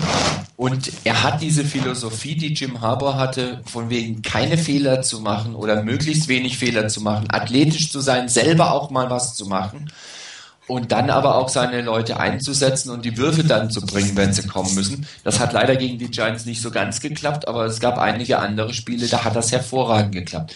Und das hat eben Alex Smith, da kann man diskutieren, wie man will und man kann ihn mögen oder nicht mögen. Aber ich kann es nicht verstehen, wenn man ihn quasi das, wenn man ihm das quasi wegnehmen will. Er hat das umgesetzt, was er machen sollte. Und natürlich könnte der eine oder andere Quarterback vielleicht noch mehr rausholen. Das ist möglich. Aber ob gerade ein Peyton Manning derjenige sein kann, der das macht, der die ganzen letzten Jahre ein völlig anderes System gespielt hat. Und damit sage ich jetzt nicht, dass Peyton Manning irgendwie ein, ein, ähm, ein dummer Junge ist, der nicht fähig ist, ein anderes System zu lernen. Aber wenn du über Jahre hinweg quasi dein eigener Offensive Coordinator warst und das Spiel völlig anders aufgezogen hast als das, was die Niners gemacht haben und sehr viel Geld auch in die Offense letztendlich reingesteckt wurde und die Offense das richten musste und jetzt ein Team da ist mit einer ganz anderen Philosophie, dann frage ich mich, ob der Spieler, also ein Peyton Manning, überhaupt der richtige Spieler sein kann. Und dann eben das ganz, ganz große Fragezeichen wirklich seine Verletzung. Natürlich hatte auch Alex Smith schon Verletzungen, auch gerade an der Wurfschulter. Das ist auch nicht so ganz ohne. Und natürlich kann es theoretisch jeden Spieler mit dem, mit dem nächsten Hit erwischen, dass seine Karriere vorbei ist. Das ist klar. Aber wenn schon eine, eine Verletzung wie die von Peyton Manning da ist, und der Heilungsprozess wirklich eher doch schleppend verläuft und das jetzt sich lange, lange, lange hinzieht, dann muss man einfach damit rechnen, dass das noch ein paar Wochen oder Monate dauert, bis Peyton Manning mal vernünftig anfangen kann, was zu trainieren. Und dann ist es nur Training. Und dann soll er zum, zum Saisonbeginn übernehmen als Starting Quarterback. kann es mir nicht vorstellen, wie das funktionieren soll. Ich bin kein Freund der Idee, Peyton Manning zu Niners zu holen. Ich kann mich ähm, im Ergebnis den Vorredner ja nur anschließen. Ähm, ich äh, greife da nochmal auf, was, was schon gesagt wurde. Für mich ist die Entscheidung, ähm, Peyton Manning bei den 49ers oder nicht, ähm, eine relativ einfache Entscheidung. Und zwar schlicht und ergreifend, wenn mir jemand sagen würde, Peyton Manning von vor vier Jahren, dann würde ich sagen, keine Frage, nehme ich sofort, unterschreibe ich. Ähm, da war er 32, ähm, Quarterback, der noch ein paar gute Jahre vor sich hat, äh, wo man auch jetzt nicht sagen muss, okay, er muss in der ersten Saison sofort einschlagen, kann ähm, auch vielleicht mal ein bisschen Anlaufschwierigkeiten werden ihm zugestanden, die möglicherweise auch ein Peyton Manning haben muss oder haben kann. Aber ähm, ein Peyton Manning in der heutigen Situation, wenn mir jemand vor die Wahl stellt, ähm, gehe ich dieses Risiko ein, und das ist für mich eine reine Risikoentscheidung, nehme ich einen Quarterback, von dem ich nicht weiß, und ähm, ich habe eben nochmal im Internet gelesen, ähm, einer, ein ehemaliger Hall of Fame Tackle, ähm, ich weiß gar nicht, wer es war, hat äh, geschrieben, es gibt hier bei uns aktuell ähm, niemanden, der die äh, oder in, in, der, in der schreibenden Zunft, in der Fanzunft, überall, es gibt niemanden, der einschätzen kann, wie gesund ist Peyton Manning oder wie gesund wird er jemals wieder. Und ähm, wie, wie ähm, ähm, Rainer eben recht, zu Recht gesagt hat, äh, die Colts sind davon ausgegangen, dass er vielleicht in 2011 schon wieder spielt. Das ist das Team, was am nächsten an Peyton Manning dran war und die haben sich gnadenlos verschätzt ähm, bei der Frage, ob Peyton Manning in 2011 spielen würde. Ich gehe davon aus, dass jeder wahrscheinlich gedacht hat, irgendwann im Laufe der Saison kommt er zurück und spielt. Und man hat sich dort um einiges, aber wirklich um einiges verschätzt. Und ähm, ich glaube, wenn die Colts das Risiko nicht eingehen, Peyton Manning zu behalten, egal zu welchem Preis. Vielleicht würde er ja auch, wenn man ihn darum gebeten hätte, für dieses Team hätte er vielleicht einen Discount angenommen. Ähm, aber wenn es die Colts nicht tun, dann würde ich es als 49ers erst recht nicht tun. Und da wäre mir die Risikoabschätzung oder die Risikoeinschätzung einfach viel zu groß. Ähm, ich meine, man muss sich das vor Augen führen. Die 49ers holen Peyton Manning, damit ist Alex Smith weg vom Fenster. Ähm, der würde sich ein anderes Team suchen. Er würde mit Sicherheit auch ein anderes Team finden nach dieser Saison. Da bin ich mir ziemlich sicher. Es gibt äh, eine ganze Menge Teams, da sieht es quarterbackmäßig deutlich schlechter aus als bei den 49ers. Und ähm, dann stelle man sich vor, die 49ers kriegen ein Team zusammen ähm, mit einer ordentlichen Draft, mit einer vernünftigen Free Agency, mit wiederverpflichteten Free Agents. Und dann verletzt sich Peyton Manning. Und dann möchte ich sehen, wie das ist. Dann ist das Gejammer unglaublich groß, ähm, dass dann es plötzlich heißt, oh, wie konnte man nur, wie konnte man dieses Risiko eingehen? Jetzt hat man keinen vernünftigen Backup. Ähm, denn ich glaube, den, also man wird es nicht hinbekommen, was man ja auch ab und zu mal gelesen hat. Ach ja, dann äh, holen wir Peyton Manning und äh, Alex Smith, der wird irgendwie schon dann nochmal einen günstigen Vertrag hinterher unterschreiben. Das ist für mich absolut Unfug. Das wird nicht passieren. Ähm, da muss man sich entweder oder entscheiden. Und ich glaube, wenn ich diese Entscheidung treffen würde, dann ist diese Sache für mich klar. Auch wenn ich gerne einen Peyton Manning in Höchstform oder in guter Form bei den 49ers sehen werde, äh, sehen würde. Aber ich glaube schlicht, den sehen wir wahrscheinlich nicht mehr mehr in der NFL. Ähm, also da an Vergangenheit äh, festzuhängen, halte ich für, für falsch. Ähm, meine persönliche Meinung. Und äh, ich würde dann den Spieler nehmen, bei dem der Leistungspfeil nach oben zeigt. Und das ist für mich ganz klar Alex Smith. Ähm, wie gesagt, wir reden nicht von einem Peyton Manning von vor drei oder vier Jahren, sondern wir reden von einem Peyton Manning, so wie es sich heute darstellt und so wie, wie die Situation ist, von einem Peyton Manning, der seit mehr als 12, 15 Monaten äh, kein NFL-Spiel mehr bestritten hat, oder war es, ich weiß nicht, wann er das letzte bestritten hat, ähm, der äh, nicht weiß, wann er wieder auf dem Feld stehen wird, bei dem kein Arzt weiß, ob er seine alte Armstärke wieder zurückbekommen wird. Und ich meine, das war seine Haupt ähm, also das, das, ist sein, sein, sein Fund gewesen. Ähm, seine, wir haben ja auch die Diskussion geführt, O-Line oder nicht und ähm, ist die, wie gut macht Peyton Manning eine O-Line? Wenn Peyton Manning seine alte Armstärke nicht gewinnt, zurückgewinnt, dann geht ihm einiges verloren. Dann kann, hat er nicht mehr diesen unglaublich schnellen Release. Dann bringt er diese Bälle nicht mehr mit dieser unglaublichen Geschwindigkeit an den Mann. Ähm, und ich glaube, das sollte man nicht unterschätzen. Und deshalb ist für mich die Diskussion wirklich eine, aus 49ers Sicht, eine Phantomdiskussion. Ähm, ich kann noch verstehen, wenn Teams sich äh, über Peyton Manning unterhalten, die äh, einen Quarterback haben, ähm, der, weiß ich nicht, im unteren Viertel anzusiedeln ist. Und ich meine, egal wie man zu ähm, Alex Smith und wie objektiv man das sieht, aber dazu gehört er definitiv nicht. Für mich ist Alex Smith kein Elite-Quarterback, ähm, wobei man dann wirklich vielleicht auch mal festlegen müsste, was das dann immer mal heißen mag und was man denn für, für Anforderungen an einen Elite-Quarterback stellt. Aber ähm, für mich gehört er definitiv ähm, zu den besseren 10, 15 Quarterbacks äh, der NFL. Und äh, insbesondere, wenn man in dieser Saison, diese Saison heranzieht, würde ich ihn vielleicht sogar fast zu den 10 besten Quarterbacks ähm, zählen. Ähm, aber diese Diskussion äh, zu führen, dann zu sagen, okay, vielleicht kriegt man einen Peyton Manning, der wieder der fünftbeste ist, aber es kann auch einer sein, der nie wieder auf dem Feld steht. Das Risiko wäre mir deutlich zu groß. Genau, und du weißt ja nicht mehr, dass wenn er auf dem Feld spielt, ob er der fünftbeste wirklich wird oder ob er nicht genau. der 15 Beste wird. Das weißt du ja auch nicht.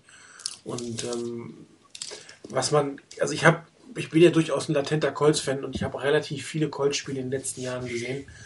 Und ähm, man hat auch schon in der Saison davor, ich meine, die, die waren noch in den Playoffs, äh, die, die Colts hatten allerdings auch sechs Spiele verloren, was schon sehr ungewöhnlich ist. Und äh, ein Grund war, dass, dass Peyton Manning auch in der Saison 2010 schon nicht mehr ganz so gut aussah, also aus verschiedenen Gründen. Also das eine war, das Colts-Team 2010 war natürlich nicht das beste Team, was ihm umgeben hat, das muss man ganz klar sagen. Auf der anderen Seite ähm, haben inzwischen die Defense-Koordinatoren und die Defenses ihn schon durchschaut. Muss man, das muss man ganz klar erkennen. Also viele Sachen, die er, die er gut gemacht hat, die er kann, ähm, die er auch mit seiner Präzision immer wieder hinbekommen hat, wurden immer besser verteidigt von den Defenses und er hatte immer mehr Schwierigkeiten, äh, sein Spiel eigentlich aufzuziehen und äh, wenn du dein eigener Offense-Coordinator bist, ähm, ist das auch durchaus schwierig im, im Feld oder im Spiel äh, sich dann darauf umzustellen. Ein, ein Defense Coordinator, selbst ein Offense Coordinator in der Booth hat ja schon Schwierigkeiten, ähm, die richtigen Adjustments zu machen. Auf dem Feld wird das Ganze noch schwieriger. Und ähm, 2010 war schon keine wirklich tolle Saison. Ich meine, er hat immer noch 4700 Yards erworfen. Er wird immer viele Yards erwerfen, aber wie gesagt, die Colts haben sechs Spiele verloren in der Saison. Etwas ungewöhnlich für die. Er hatte 17 Turn oder 17 Interceptions, was auch relativ viel ist. Und man hat das, hat das genau gemerkt, dass, dass die Defenses ihn lesen konnten, ähm, besser das Verständnis hatten, wie er sie attackieren will und ihm das, das Leben sehr, sehr schwer gemacht haben. Und äh, das wird nicht besser werden, sagen wir mal so. Also ähm, die, die, die, wobei immer noch zu fragen ist, kann er eine Offense spielen oder darf er eine Offense spielen wie in Indianapolis oder muss er eine Jim Harbour West Coast Offense spielen? Ähm, die wird er sicherlich verstehen und die wird er auch können, aber die wird auch seine Stärken nicht ganz so zur Geltung bringen. Das muss man ja auch wiederum sagen. Äh, dieses, dieses Kurzpassspiel, ähm, klar hat er auch gemacht auf seine Running Backs, aber ähm, er ist ja eigentlich eher langen Bälle auf seine, auf seine Titans, auf seine Wide Receiver, die würde man vor den, bei den 49 auch mehr sehen. Aber im Prinzip ist das doch eine konservative Offense, die die 49 spielen. Und die Frage ist, wie ist ja auch gestellt worden, passen da die Egos zusammen? Kann man, würde man das System anpassen? Es gibt so, so viele, viele Fragezeichen also von der gesundheitlichen Seite über die geldliche Seite zu dem, was er überhaupt noch sportlich in der Lage ist zu bringen oder in dem System zu bringen, dass das Risiko, was mit seiner Verpflichtung verbunden ist, meiner Meinung nach viel, viel, viel höher ist als die Chance, dass man mit ihm genau jetzt im nächsten Jahr im Super Bowl steht, selbst wenn er gut spielt. Wir werden es alle nie wissen, weil ich glaube einfach, die 49ers werden ihn auf keinen Fall verpflichten. Ich bin davon fest überzeugt. Das heißt, wir spekulieren ja alle nur. Aber ähm, wie gesagt, ich wiederhole mich da gerne. Die 49ers sind mehr als nur ein Quarterback entfernt vom, vom, vom Super Bowl. Und wahrscheinlich sogar sind andere Positionen viel, viel wichtiger als die Quarterback-Position, auch um langfristig Erfolg zu haben. Ich meine, Joe Harbour hat für fünf Jahre unterschrieben. Wir hoffen ja alle, dass er länger bleibt. Aber wir wollen nicht nächstes Jahr einen Super Bowl holen und dann passiert erstmal nichts, sondern die Fortinanders sollen ja langfristig sich in der Spitze etablieren. Und auch dafür ist ein Peyton Manning der falsche, weil wenn er noch ein Jahr hat oder zwei Jahre, okay. Und dann müsste Colin Kaepernick fertig sein. Wenn er das nicht ist, müsste man einen neuen Quarterback nehmen, weil Peyton Manning ist dann wirklich am Ende, während man Alex Smith dann sogar noch weiter verpflichten könnte, wenn dann ein Kaepernick nicht übernehmen kann. Ansonsten bist du wieder auf der Quarterback-Suche in zwei Jahren. Ja, ich denke, dass der, der, der Punkt, den du ansprichst, mit, äh, dass sie von Herners nicht eben nur ein Quarterback davon entfernt sind.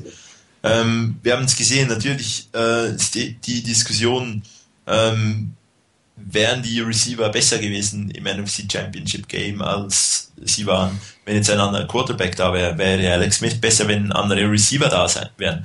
Ähm, schlussendlich ist das genau ein, eine dieser großen Fragestellungen, die, die es eigentlich zu klären gibt. Ich glaube auch, dass, da, dass es noch ein bisschen mehr braucht, ähm, speziell weil die, die Teams jetzt sicherlich auch nicht mehr von den Foreigners überrascht werden können, aber von der ganzen Teamphilosophie her und von, vom Aufbau, wie, wie er bisher war, denke ich, passt ein Alex Smith besser als ein Peyton Manning.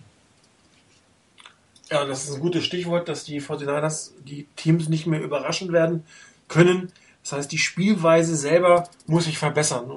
Und wenn sie mit Spielweise verbessern, sind zwei Dinge gemeint. Einmal muss sie sich taktisch verbessern, also mehr Variabilität, Variabilität, noch mehr ähm, Halftime Adjustments oder In-Game In Adjustments. Das war einer, gerade an der Offense war das der, der schwächste Part meiner Meinung nach, der, dass man in, im Game nicht weit genug ähm, sich äh, auf den Gegner zubewegt hat. In der Defense klappte das hervorragend, der offene Meinung nicht ganz so gut. Ähm, aber ähm, es fehlt halt es fehlen halt ein paar Elemente, wir haben sie schon erwähnt. Und eins ist halt das Laufspiel. Ähm, Jim Harbour ist angetreten als Power Running Game, ein Power Running System. Und wenn man Stanford-Spiele sieht, ich gebe es jetzt zu, ich habe mir sogar ein paar Stanford-Spiele die Saison angeguckt und auch letzte Saison schon. Ähm, eigentlich nicht wirklich mein Ding, aber äh, gut, man, was tut man nicht alles? Und ähm, das, das Laufspiel ist ein essentieller Part. Und äh, dieses Laufspiel auch wenn es 1200 Yards von Frank Gore sein, es war kein ausreichendes Laufspiel, um das Team zu tragen und in den Super Bowl zu tragen. Am Ende der Saison, also gerade in dem Championship Game, als Frank Gore gut drauf war, hat man es versäumt, ihn dann meiner Meinung nach mehr ins Spiel zu bringen. Aber Ende der zweiten Hälfte der Saison selber ähm, war dieses Laufspiel einfach weder variabel genug, äh, noch war es gut verteilt zwischen den Running Backs meiner Meinung nach und es fehlt, ich bleibe es auch, auch wenn es wirklich hart ist, es fehlt der, der, der Featured Back. Ähm, und ich bin, obwohl viele Teams inzwischen davon weggegangen sind, ich bin ein Fan von diesem Featured Back System. Ähm, die Fans haben oft hinterher geschrieben, nachdem, ähm, wen haben sie ausgenockt? Pierre Thomas, ne?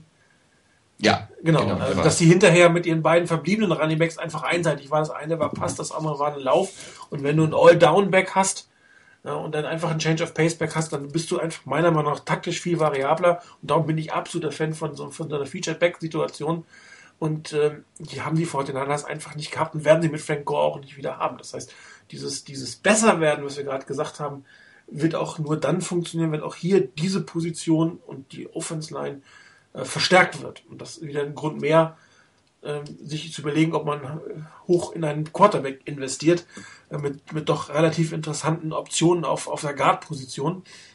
Und äh, leider wird es keinen der Free Agent Running Backs geben. Das, da wird keiner von den jungen, halbwegs jungen Running Backs auf den Markt kommen. Äh, entweder gibt es einen Franchise-Tag oder die einigen sich. Also das wird man über die Draft holen müssen. Aber an der O-Line kann man definitiv was machen. Und das wird das Running Game logischerweise dann auch wieder verbessern.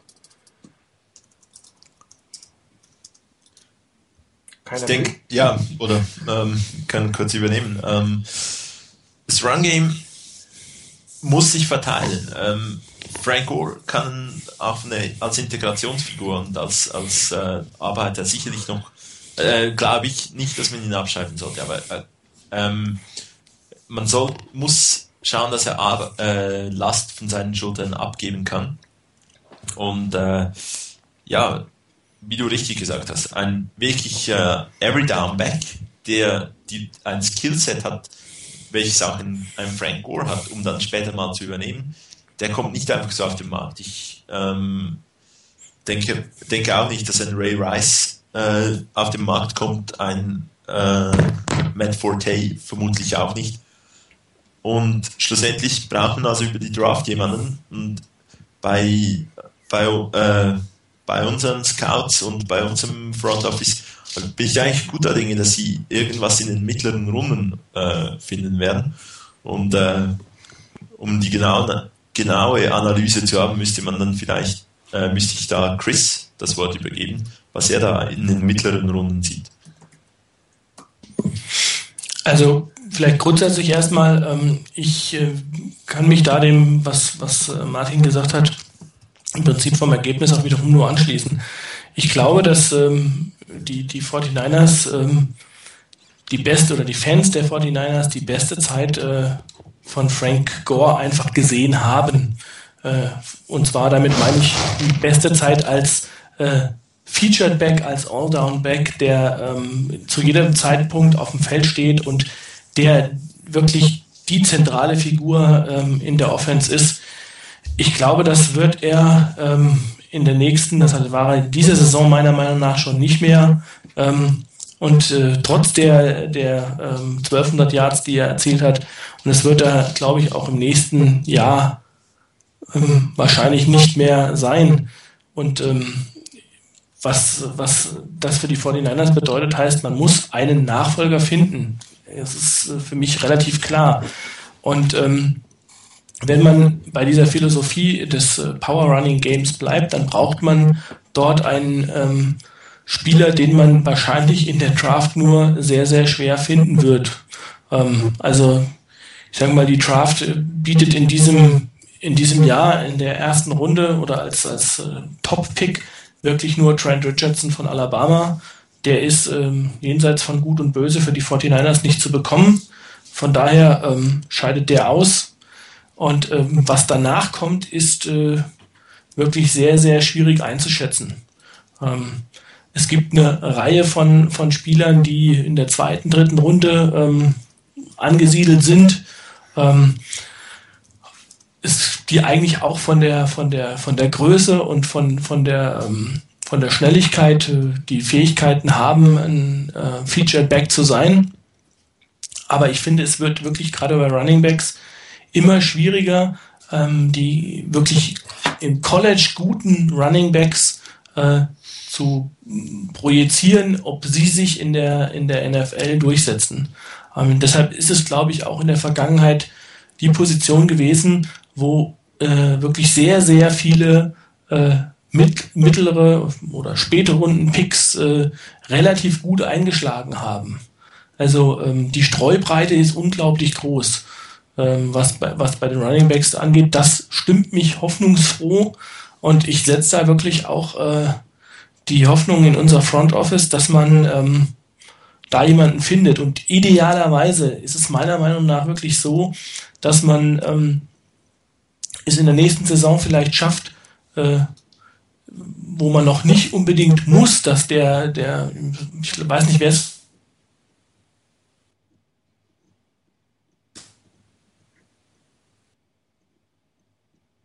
jemand hat auch auf dem, auf dem Board gepostet, ähm, jemanden draftet und er muss sofort pro, äh, produzieren. In der ersten Saison muss es der Spieler sein, der, äh, weiß ich nicht, 25 Jahr, ähm, Carries pro Play kriegt und äh, Minimum im Schnitt von vier Yards hat. Ähm, das glaube ich muss, muss es nicht sein. Wenn man es äh, gut anstellt, dann hat man die Möglichkeit im nächsten Jahr äh, noch Frank Gore, ich weiß nicht, 10, 15 Carries vielleicht pro Spiel zu geben. Ähm, man hat die Möglichkeit, ihn auch mal über ähm, ein paar Spiele vielleicht mal ähm, ein bisschen, bisschen ausruhen zu lassen, was ihm wahrscheinlich relativ gut tut. Ähm, man hat die Möglichkeit, äh, in dieser Phase vielleicht äh, den, den jüngeren Spielern ein bisschen mehr Spielanteile zu geben, ähm, Kendall Hunter ein bisschen mehr Spielanteile zu geben, also einfach das Laufspiel auf ein paar Schultern zu verteilen. Und wenn man es dann schafft, dort einen jungen Spieler, äh, den man draftet, ähm, dem so langsam, so wie man es beispielsweise dieses Jahr mit Owen Smith in der Defense gemacht hat oder mit Culliver ähm, in der Defense, Ähm, wenn man dem langsam Spielanteile gibt und mehr Spielanteile gibt, dann könnte man äh, es schaffen, so einen fließenden Übergang hinzubekommen. Ähm, also von daher, ich glaube, es ist eine schwierige Situation. Die 49ers werden meiner Meinung nach ähm, spätestens, ich würde mal sagen, aller spätestens in Runde 3 würde ich mich wirklich um einen Running Back kümmern. Ähm, ich glaube, in der ersten Runde werden wir keinen sehen. Da werden wir ähm, nur, auch nur ganz schwer jemanden finden, ähm, weil wie gesagt, Trent Richardson wird nicht zu haben sein. Dahinter sind äh, zwei Spieler, wo ich glaube, der eine wird einfach nicht so wirklich passen. Das ist David Wilson von Virginia Tech. Ähm, der ist eher etwas kleiner und nicht ganz so schwer. Ähm, glaube, so der klassische NFL Quarterback, äh, NFL Running Back ist ja so, weiß ich nicht, um 5, 10, 5, 11 groß, wiegt vielleicht 220 Pfund. Ähm, und er hat jetzt ähm, im College knapp über 200 Pfund gebogen. Also das, glaube ich, wird ein bisschen wenig sein. Ähm, es gibt noch Lamar Miller von, ist ein Junior von Miami, Florida. Ähm, der passt eher so in diese, ähm, in diesen Bereich rein, ist auch ein sehr schneller Spieler. Ähm, würde mir eigentlich ganz gut gefallen. Ähm, schwierig wird es wirklich zu sehen, wie werden sich diese Jungs vom Blocking her meistern. Also äh, wenn ich wirklich einen All-Down-Back haben will, dann muss der auch ähm, vernünftig blocken und äh, den Blitz aufnehmen können. Das ist, glaube ich, die schwier schwierigste ähm, Aufgabe, die so ein, so ein junger Running Back aus, der, aus dem College zu meistern hat. Wer mir persönlich ähm, ganz gut gefallen hat, war Doug Martin ähm, von Boise State äh, ist ein Senior bei der, bei der Senior Bowl, war mit Abstand der beste Running Back. Ähm, allerdings ist er auch jetzt nicht der größte. Also ist äh, auch nur 5,9 groß, wiegt 210 Pfund. Ähm, ist eigentlich nicht das, was man wirklich als Power Running Back bezeichnet. Von daher wird es auch äh, in dem Bereich relativ schwierig sein. Es gibt noch, vielleicht nur als letzten Namen, ähm, den hatte ich mit Martin schon mal besprochen, Chris Polk, ein Pac-12-Player von Washington. Ähm, aber das ist äh, zumindest das, was ich von in der Senior Bowl gesehen habe, ähm, ist er nicht einer, der mich mit irgendetwas vom Hocker gerissen hat. Weder mit seiner Schnelligkeit noch mit seiner Wendigkeit. Ähm, er macht alles ganz ordentlich, aber ähm, war jetzt kein Spieler, der mich wirklich äh, geflasht hat. Und ich habe ähm, in, in der Saison zwei, dreimal spielen sehen und da hat er auch ein oder ist ein oder andere Mal den Ball fallen lassen. Und ähm, das war für mich so ein bisschen Hu, Red Flag, weil das, äh, also ich weiß nicht, in der NFL wird es wahrscheinlich noch härter zugehen und da wird man noch deutlich mehr auf den Ball gehen. Ähm, und ich glaube, wenn man da das äh, Fumble nicht im Griff hat, dann wird man das als Running Back wirklich verdammt schwer haben. Ich meine, wir merken ja gerade, auch auf der Running Back Position den Effekt, die die Spread Offenses haben. Wir haben es vor ein paar Wochen mal über die Quarterbacks diskutiert. Da gibt es noch genug äh, talentierte Quarterbacks, die in der NFL spielen können. Und es geht auch durchaus in die Richtung bei den Running Backs. Weil die Running Backs, die in diese Offense spielen, sind meistens Option Offenses, wo der, der Running Back einfach nicht mehr blocken muss. Er wird entweder wieder angepasst oder er kriegt einen Option Pitch oder er kriegt irgendwie einen Handoff ähm, wenn man so da Michael James sich anguckt, der ist natürlich schnell ohne Ende. Äh, aber ob der jetzt wirklich in einem Pro-Offense als Blocker arbeiten kann, das sei mal dahingestellt. Und ob er auch in der, in der NFL hinterher alles so austanzt und aus äh, und ihn wegläuft, ist auch nicht gesichert. Und diese Speedy Guys sind natürlich bei einigen Colleges sehr, sehr hoch im, im Kurs weil sie einfach athletisch überlegen sind. Und gerade Oregon draftet ja oft Athleten und gibt dann hinterher erst eine Position für diesen Athleten. Das ist ja auch nichts Ungewöhnliches. Die sind halt sehr schnell, aber die sind halt keine kompletten Running Backs. Und äh, ich kann mich nicht erinnern, mal so eine dünne Running Back-Klasse gesehen zu haben mit einem potenziellen First-Round-Pick, der dann wahrscheinlich auch noch viel zu hoch genommen werden muss, weil es nichts anderes gibt. Und ähm, auch, auch hier könnte sich abzeichnen, dass so die nächsten paar Jahre äh, es schwierig wird, äh, diese, diese Backs, die wir so gesehen haben, so, die in letzter Zeit gekommen sind, wie Ray Rice zum Beispiel oder Sean McCoy, dass die regelmäßig ähm, ähm, sich entwickeln und äh, dass du echt Glück haben musst, auch in den Hintergründen, hinteren Runden dann so jemanden zu erwischen. Und da sind dann die Scouting Departments äh, sehr gefragt, äh, dass man es schafft, einen, einen Running Back, der vielleicht im College aus welchen Gründen auch immer nicht ganz so ähm, aufgetreten ist, dann zu scouten und in die NFL zu bringen. Ich meine, Frank Gore selber war zwar nur ein Drittrunden-Pick, aber das war ja jetzt kein, kein Spieler, äh, von dem man völlig überrascht war ob seiner Leistung. Der war nur einfach verletzt und das war ein hohes Risiko, das mit ihm verbunden ist. Aber sportlich gab es ja gar keine Diskussion. Und äh, solche Leute würde man vielleicht heute auch wieder draften, aber es, es gibt diese, diese kompletten Backs, die gibt es im Moment gar nicht so viele, wie man sie eigentlich bräuchte in der NFL im Nachwuchs. Gerade äh, weil die Karriere von den Running Backs ja sehr, sehr kurz geworden ist. Diskussion ist ja geführt worden. Ein, ein Emmett Smith und ein Barry Sanders, das war eine, äh, gerade bei Barry Sanders, das war eine komplett andere NFL. Da waren die Linebacker noch nicht ganz so athletisch. Da, da waren die Running Backs die schnellsten Leute auf dem Feld. Ähm, das kannst du einfach mit heute nicht mehr vergleichen. Und die meisten Topbacks 28, 29, wenn sie überhaupt so lange ist, durchhalten. Terry Davis hatte gerade mal vier gute Jahre in der NFL und das war einer der besten Running Backs damals. Das, die, die Zeiten sind einfach vorbei und, und der Durchsatz an Running Backs ist sehr hoch und was aus dem College kommt, ist sehr dünn zurzeit. Und daran kranken noch im Moment die 49ers. Auch letztes Jahr, wen hätten sie nehmen sollen? Ich meine, da gab es andere Needs im Endeffekt. Und äh, auch da wird man schon gewusst haben, dass Franco auf die 28 zugeht. Ist ja keine Überraschung. Jetzt bin ich mal gespannt, was sie, was sie dieses Jahr bekommen, äh, rausholen werden. Ich meine, auch, auch da, wenn man mal jetzt mal zurückblickt, das ist ja auch ganz interessant zu sehen. Äh, man blickt mal zurück auf die Top Running Backs ähm, des Let der letzten Draft. Ähm, dann findet man ähm, in Heisman Trophy Sieger aus dem Jahr vorher mit Mark Ingram der, ja, ich sag jetzt mal, ein paar Spielanteile in, in New Orleans hatte, aber er war nicht der Top Running Back. Und ähm, ich weiß nicht, an, an welchem, äh, welchem äh, Pick genau ihn die, die, die Saints geholt haben, irgendwo in den 20ern, glaube ich. Ähm, also man sieht, das ist kein, äh, kein Freibrief äh, und äh, er war wirklich einer der dominierenden Backs. 28. 28. Ähm, dann vielleicht noch Ryan Matthews äh, bei den bei den äh, bei den ähm, San Diego Chargers. Ähm, Hat die Fambelitis? Wie bitte? Hat die Fambelitis? Fam Fambelitis, ganz genau. Und äh, verletzt, glaube ich, auch während ja. des Jahres. Ja. Ähm, auch da sieht man, äh, auch das ist noch keine Sache oder noch keine Investition, die sich sofort im ersten Jahr ausgezahlt hat. Darren McFadden. Äh, kam aus dem College gehypt ohne Ende. Ja, auf jeden Fall. Drei, drei ganz schlechte Jahre. Ich meine, jetzt wird er langsam was, aber hat wirklich schlecht begonnen.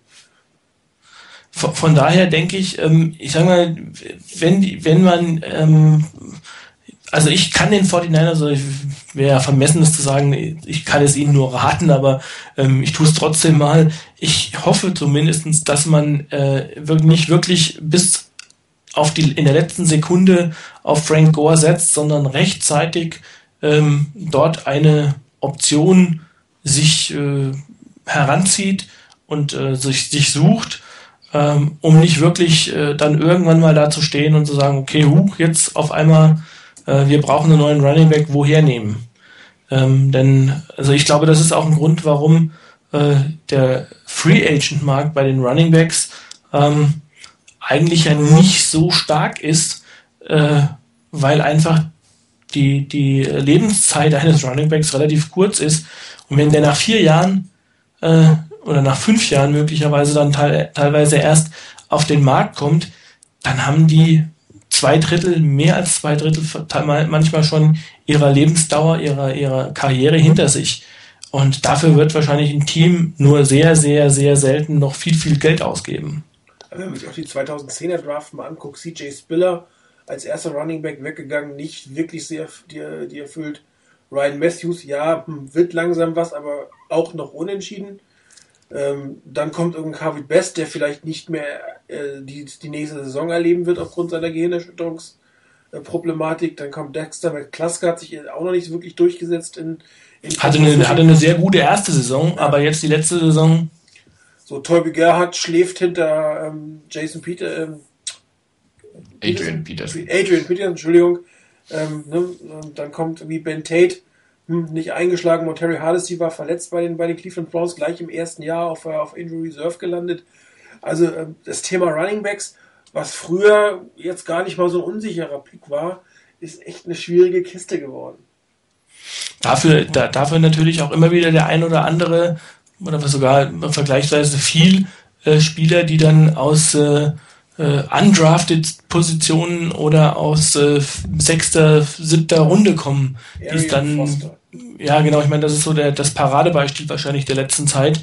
Ähm, aber ich verweise da auch immer gerne auf äh, LeGarrette Blunt zum Beispiel, ähm, der wahrscheinlich, wenn man ihn in, in der richtigen Offense einsetzen würde, ähm, könnte ich mir auch gut vorstellen, dass das äh, wirklich einfach ein guter Running Back ist. Er war im College schon ein guter Running Back. Er hat halt einfach nur nicht mehr alle Latten am Zaun gehabt. Kann oder jemand, jemand, oder vielleicht auch jemanden an seiner Seite, der ihm einfach mal ähm, ein bisschen Anleitung gibt, wie er sich zu verhalten hat. Aber äh, das ist halt wirklich unglaublich schwierig. Und also ich äh, finde es enorm schwierig, äh, die Running Backs einzuschätzen. Also ähm, sehr, sehr schwer. Also jemand wie Garrett Blunt wäre wahrscheinlich ohne seine Geschichte in Oregon in der dritten Runde spätestens weggegangen, das muss man ja auch mal sagen. Ja. Also vom Talent her definitiv.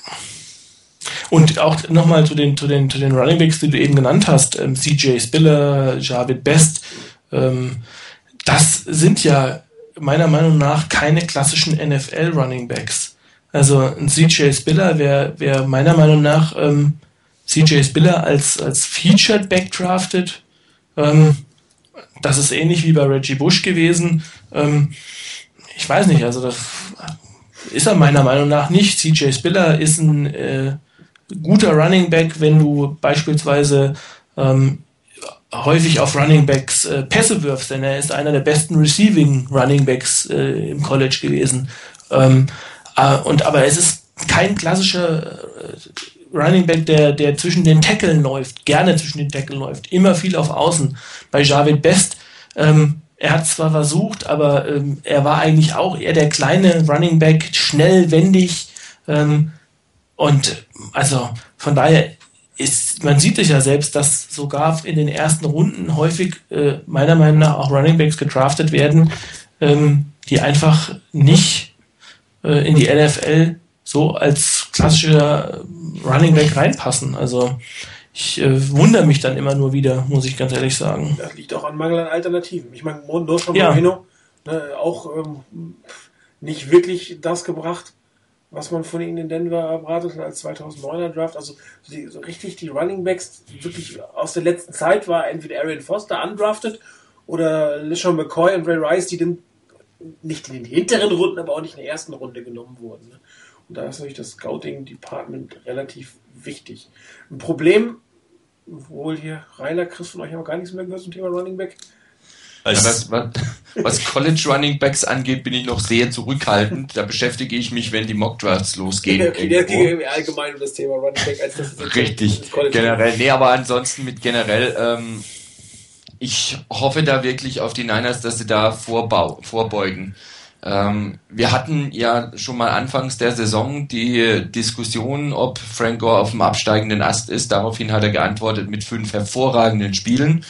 Ähm, was dann wieder bei einigen dazu geführt hat, zu sagen, von wegen Edge, absteigender Ast, Frank Gore ist der Alte. Das ist er aber nicht mehr. Und ähm, wenn man sich das wirklich anguckt, ich glaube, du hattest auch geschrieben mal, Martin, in irgendeinem Thread, ähm, dass die Spiele danach, nach diesen fünf, da hat er, glaube ich, ein einziges Spiel dann in der regulären Saison mit mehr als 3,7 Yards ja. im Schnitt. Und wenn man sich das anguckt, äh, wir hatten ja auch manchmal in der Analyse drin mit den Plays und so ähnlichem. Da waren einfach Sachen dabei, wo man merkt, er, er kann diese Last, die er in den letzten Jahren getragen hat, und er war ja jetzt auch einer der tragenden Säulen der Niners Offense in den letzten Jahren, ähm, diese Last kann er nicht mehr tragen. Und wenn man ihn so spielen lässt, dass er diese Last zu tragen hat, also sprich mit 20, 25 Carries und am besten noch fünf oder sechs Pässen, die auf ihn kommen und dann noch drin, damit er einen Blitz aufnimmt und so weiter, dann wird man ihn relativ schnell verheizt haben und für den Rest der Saison oder für eine lange Phase nicht wirklich auf ihn bauen können. Er kann es schlicht und ergreifend nicht mehr, so weh das tut und so schade ich das finde. Aber ich muss auch zugestehen, dass er das so nicht mehr bringen kann. Ähm, wir hatten es auch letzte Woche davon und Chris hatte es vorhin erwähnt. Eine Möglichkeit wäre wirklich, die ich durchaus sehen würde, dass man Frank Gore, der häufig ja auch einfach einige Carries braucht, um besser zu werden, vielleicht ähm, je nach Gegner ihm vielleicht in einem Spiel dann wirklich mehr Carries gibt. Mal gucken, wie er anfängt, wie das läuft, wenn er sich gut durchsetzt, das auch weiter zu spielen, ihn weiter einzusetzen und ihm dann vielleicht auch mal in einem Spiel 18, 20 Carries zu geben, um ihn dann im nächsten Spiel quasi fast draußen zu lassen. Man muss ihn ja nicht ganz draußen lassen, man kann ihn immer mal wieder bringen, aber damit man dann wieder die Last reduziert, sodass er dann vielleicht ein, zwei, drei Spiele hat, wo er nicht mehr so viel haben muss, um ihn dadurch halbwegs frisch zu halten, dass er im nächsten Spiel dann wieder mehr Gas geben kann. Und das wäre sicherlich eine Rolle, das könnte ich mir durchaus vorstellen. Aber man braucht dann eben, wenn er eben wenig auf dem Platz steht, einen entsprechenden Running Back, der das übernehmen kann. Und wie ihr eben, denke ich, ziemlich anschaulich geschildert habt, ist das mit dem Running Back nicht ganz so einfach im Moment. Und wenn ich mir angucke, wer eben Free Agent wird, ähm, ein Ray Rice, ein Matt Forte, die wirst du nicht als, als Free Agents irgendwo sehen. Die kriegen einen Vertrag und gut ist oder kriegen den Franchise Tag und das war's dann. Die beiden kriegst du einfach nicht. Und wenn ich sonst noch gucke, wer da ist, da werden ein, sind ein Ryan Grant, ähm, der mich noch nie wirklich überzeugt hat. Ähm, ein Peyton Hillis, da bin ich mir sehr unschlüssig, was, was mit dem ist und, und wie ich den wirklich einschätzen soll. Den wollen Bitte? die Browns behalten zum richtigen Preis. Ja, das ist es. Ja gut, zum richtigen Preis. Da ist wieder die Frage, wie weit, wie weit gehen die Browns mit und, und was sind die anderen Teams bereit hinzulegen. Aber da bin ich mir auch noch ein bisschen unschlüssig. Ich bin mir bei ihm nicht wirklich schlüssig, wie ich ihn einschätzen soll. Und wenn ich mir sonst angucke, wer auf der Liste steht mit Mike Tolbert, das ist nicht wirklich die Alternative, die man sich vorstellt. Ein Ben Jarvis Green Ellis, ähm, auch nicht gerade der. Cedric Benson hat seine besten Zeiten mit Sicherheit auch schon hinter sich. Denke ich mal, ein Marshawn Lynch, glaube ich auch nicht, dass der, dass der wirklich da irgendwie auf den Markt kommen wird. Und ein LaDainian Tomlinson wird noch genannt da in der Liste. Ähm, naja, da brauchen wir jetzt über die Altersgrenze von 30 Jahren auch nicht reden. Er ist so wirklich der Third Down Back, der da seine Leistung bringen kann, vielleicht auch mal das ein, den einen oder anderen Run mehr, aber er ist nicht mehr der, der einen Frank Gore ersetzen kann. Er ist ja, wenn ich das richtig weiß, mit Sicherheit nicht jünger als ähm, Frank Gore und von daher nicht der, auf den man dann bauen könnte. Und von allen anderen, von allen anderen, die dann noch irgendwo zu sehen sind und die auf einer Liste draufstehen als, als ähm, als Free Agents, da ist keiner dabei, den ich wirklich jetzt sehen würde, der das leisten könnte. Und wenn eben das Ganze aus dem College raus auch nicht viel mehr bringt und auch jetzt nicht die super tolle Situation im Moment ist, dann ist es sicherlich schwierig. Und da kann man eigentlich nur noch drauf hoffen, dass den Niners mit einem Running Back vielleicht sowas ähnliches gelingt. Muss ja nicht gleich so extrem klappen, aber sowas ähnliches gelingt wie mit dem Scouting von Bruce Miller, dass man einfach einen Spieler entdeckt und wirklich sieht, was der leisten kann, den richtig aufbaut und dass der dann wirklich auch einschlägt. Wie gesagt, er muss ja nicht gleich im ersten Jahr der Top Running Back der NFL oder der, der Niners werden. Aber wenn man den perspektivisch auf ein, zwei, drei Jahre aufbauen kann, dann wäre das ja auch was. Aber da denke ich, müssen wir abwarten. So im Moment sehe ich da schon durchaus Schwierigkeiten auf die Niners zukommen, wenn es nicht gelingt, einen vernünftigen Back noch zu holen, der dann eben für Frank Gore übernehmen kann. Auch gerade diese harten Runs, die Frank Gore ja immer wieder hingekriegt hat. Ich wollte hier noch äh, Ryan Grant reinwerfen, aber der ist ja auch schon 29, habe ich gerade gesehen. Ist auch also keine wirkliche Option. Eben. Ja, ich meine, wenn du überlegst, im, im, Durchschnitt sind die Jungs, wenn sie aus dem College kommen, 23. Äh, dann hat man vier, fünf Jahre dann sind die Jungs 27, 28, wenn sie äh, nach, ihrem, äh, nach ihrem ersten Vierjahresvertrag, wenn sie dann Pech haben, nochmal einen Franchise-Tag aufgebrummt mhm. kriegen, ähm, dann sind sie nach fünf Jahren Free Agent, dann sind die 28. Ähm, dann sind die als Running Back ja eigentlich schon äh, kurz vor der Rente. Ja, also definitiv. Das ist wirklich ein Problem. Also ähm, für, für, für Running Backs ist es enorm schwierig, äh, die müssen im Prinzip äh, irgendwie im zweiten Jahr einschlagen, dass sie vielleicht noch ähm, mal eine, einen separaten Vertrag bekommen, der, der, wo ihr, ihr Rookie-Vertrag einfach verlängert wird. Und ansonsten ist es wirklich enorm schwierig, als Running Back da nochmal richtig äh, Kohle zu machen. Also ich, äh, fand es beeindruckend, dass man ähm, die Angela Williams ähm, so einen enormen Vertrag gegeben hat. Den ganzen ähm, Markt kaputt gemacht. ja, genau. Ja, der ist im Übrigen, ähm, ich glaube, ein halbes Jahr Differenz vom Alter zu Frank Gore. Ähm, vielleicht, weiß ich nicht, vielleicht hat er noch ein bisschen mehr im Tank, weil er sich in den ersten Jahren ziemlich viel mit, mit, ähm, mit Jonathan Stewart geteilt hat. Ähm, die haben ja sich mehr oder weniger, äh, es war ja so, weiß ich nicht, Thunder and Lightning, äh, diese, dieses Duo. Ähm, aber vielleicht geht man davon aus, dass er da noch ein bisschen mehr bringt. Ähm, aber ich bin gespannt. drei volle Saisons. Ne? Ähm, 2010 war verletzt davor, aber auch nicht. Auch da wird es vielleicht noch zwei Jahre sein, dann ist auch vorbei. Ne? Ja, also zwei Jahre noch. Also ich glaube, ähm, man hat gut daran getan. Ich, ich, ich glaube, der Vertrag von, von, von, äh, von Williams ist ein bisschen länger als der von Frank Gore, aber in dem Zeitraum deutlich höher dotiert als der von Frank Gore. Also die Angela Williams ist ein Monat älter als Frank Gore.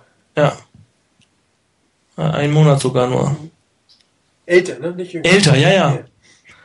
Er ist allerdings, äh, ich glaube, war ein Jahr später oder was, oder sogar zwei Jahre später ähm, in der NFL, oder? Frank Gore hatte, ach, es ist bis zu 2000, Frank Gore war 2,5. Ja, ich wollte mal gucken, wie viele Carries Frank Gore, aber jetzt nur bis 2010, muss ich gleich mal gucken. Bis 2010 hier bei Wikipedia. Frank Gore hat, war also sagen wir mal, er hat bis 2010 hatte er 1300 Carries und ähm, Frank Gore, bist, Frank Gore. Frank, und, ähm, Frank Gore hat 1653 Carries. Ja, und ähm, D'Angelo Williams hat äh, 996. Okay. Also da sieht man, die Arbeitsbelastung ist eine komplett andere. Trotzdem ist ähm, er 28, also der wird vielleicht bis 30 spielen können, aber auch dann irgendwann kommt's Alter einfach. Das ist nun mal so. Wie gesagt, ich würde mich sehr freuen, wenn wir Frank Gore noch ein, vielleicht zwei Jahre mit äh, weiter reduzierten ähm, Arbeitsanteil, Belastungsanteil ähm, bei den 49ers sehen könnte, wenn er als 49er retired, möglichst noch mit einem Titel irgendeiner Art, ähm, am liebsten natürlich mit einem ganz großen Titel, das wäre, würde mich einfach für Frank Gore unglaublich freuen, weil er äh, für mich der Spieler war, der in der Zeit, wo es richtig schlecht ausgesehen hat, war er immer derjenige, der ähm, die 49ers hochgehalten hat. Also egal, wenn man irgendwo äh, über 49ers gesprochen hat und wenn man ähm, auch jetzt hier so bei den, bei den Expertenrunden gesehen hat, dann hieß es immer, die 49ers sind Frank Gore. Und ähm, deshalb würde es mich für ihn einfach freuen, wenn diese wirklich super Karriere und für 49ers Running Backs einzigartige, fast einzigartige Karriere, wenn die auch in irgendeiner Weise gekrönt würde. Ähm, ich meine, klar, ich, ich glaube, Snoopy war es, der geschrieben hat, äh, wie viel Yards er noch braucht, wahrscheinlich bis äh, er bei ähm, 10.000 anlangt. Ähm, Wäre super, wenn er sowas schaffen, wenn er das schaffen würde, aber ich befürchte, das wird verdammt schwer. Ähm, wenn man sich seinen Vertrag anguckt, er hat dieses Jahr einen 4 Millionen Roster-Bonus. Vermutlich wird man ihm den bezahlen. Allerdings hat er ein Cap-Hit 2012 für 8 Millionen. Das darf man nicht unterschätzen. Ne? Das ist der Prorated Signing Bonus bei 2 Millionen Base Salary und er kriegt einen 4 Millionen Roster Bonus. Also 8 Millionen. Dieses Jahr hat er 7 Millionen. Ähm, das ist schon eine gewisse Hausnummer, wobei ich nicht glaube, dass man ihn cuttet. Vielleicht überlegt man nochmal, ob er den den, die Base Salary vielleicht senken. Also die Base Salary Ranction oder den, den Roster Bonus irgendwie verschiebt auf zwei Jahre oder sonst irgendwas. In den nächsten beiden Jahren hat er dann 5,4 Millionen als Cap, was Hit, was natürlich auch nicht wenig ist. Ne? Im Jahr 2014 hätte er nochmal 5,4 Millionen. Also an das Jahr mag ich bei den 49ers nicht mehr glauben mit Frank Gore 2014. Ich glaube, selbst 2013 könnte auch ein bisschen eng werden. Und äh, wenn es hart auf hart kommt, ganz ehrlich, wenn es, wenn es äh, schwierig wird, äh, hier vernünftige Free Agents zu kriegen, dann müsste man über den Vertrag von 2012, glaube ich, auch nochmal reden. Also 8 Millionen ist er, so hart es klingt, nicht mehr wert.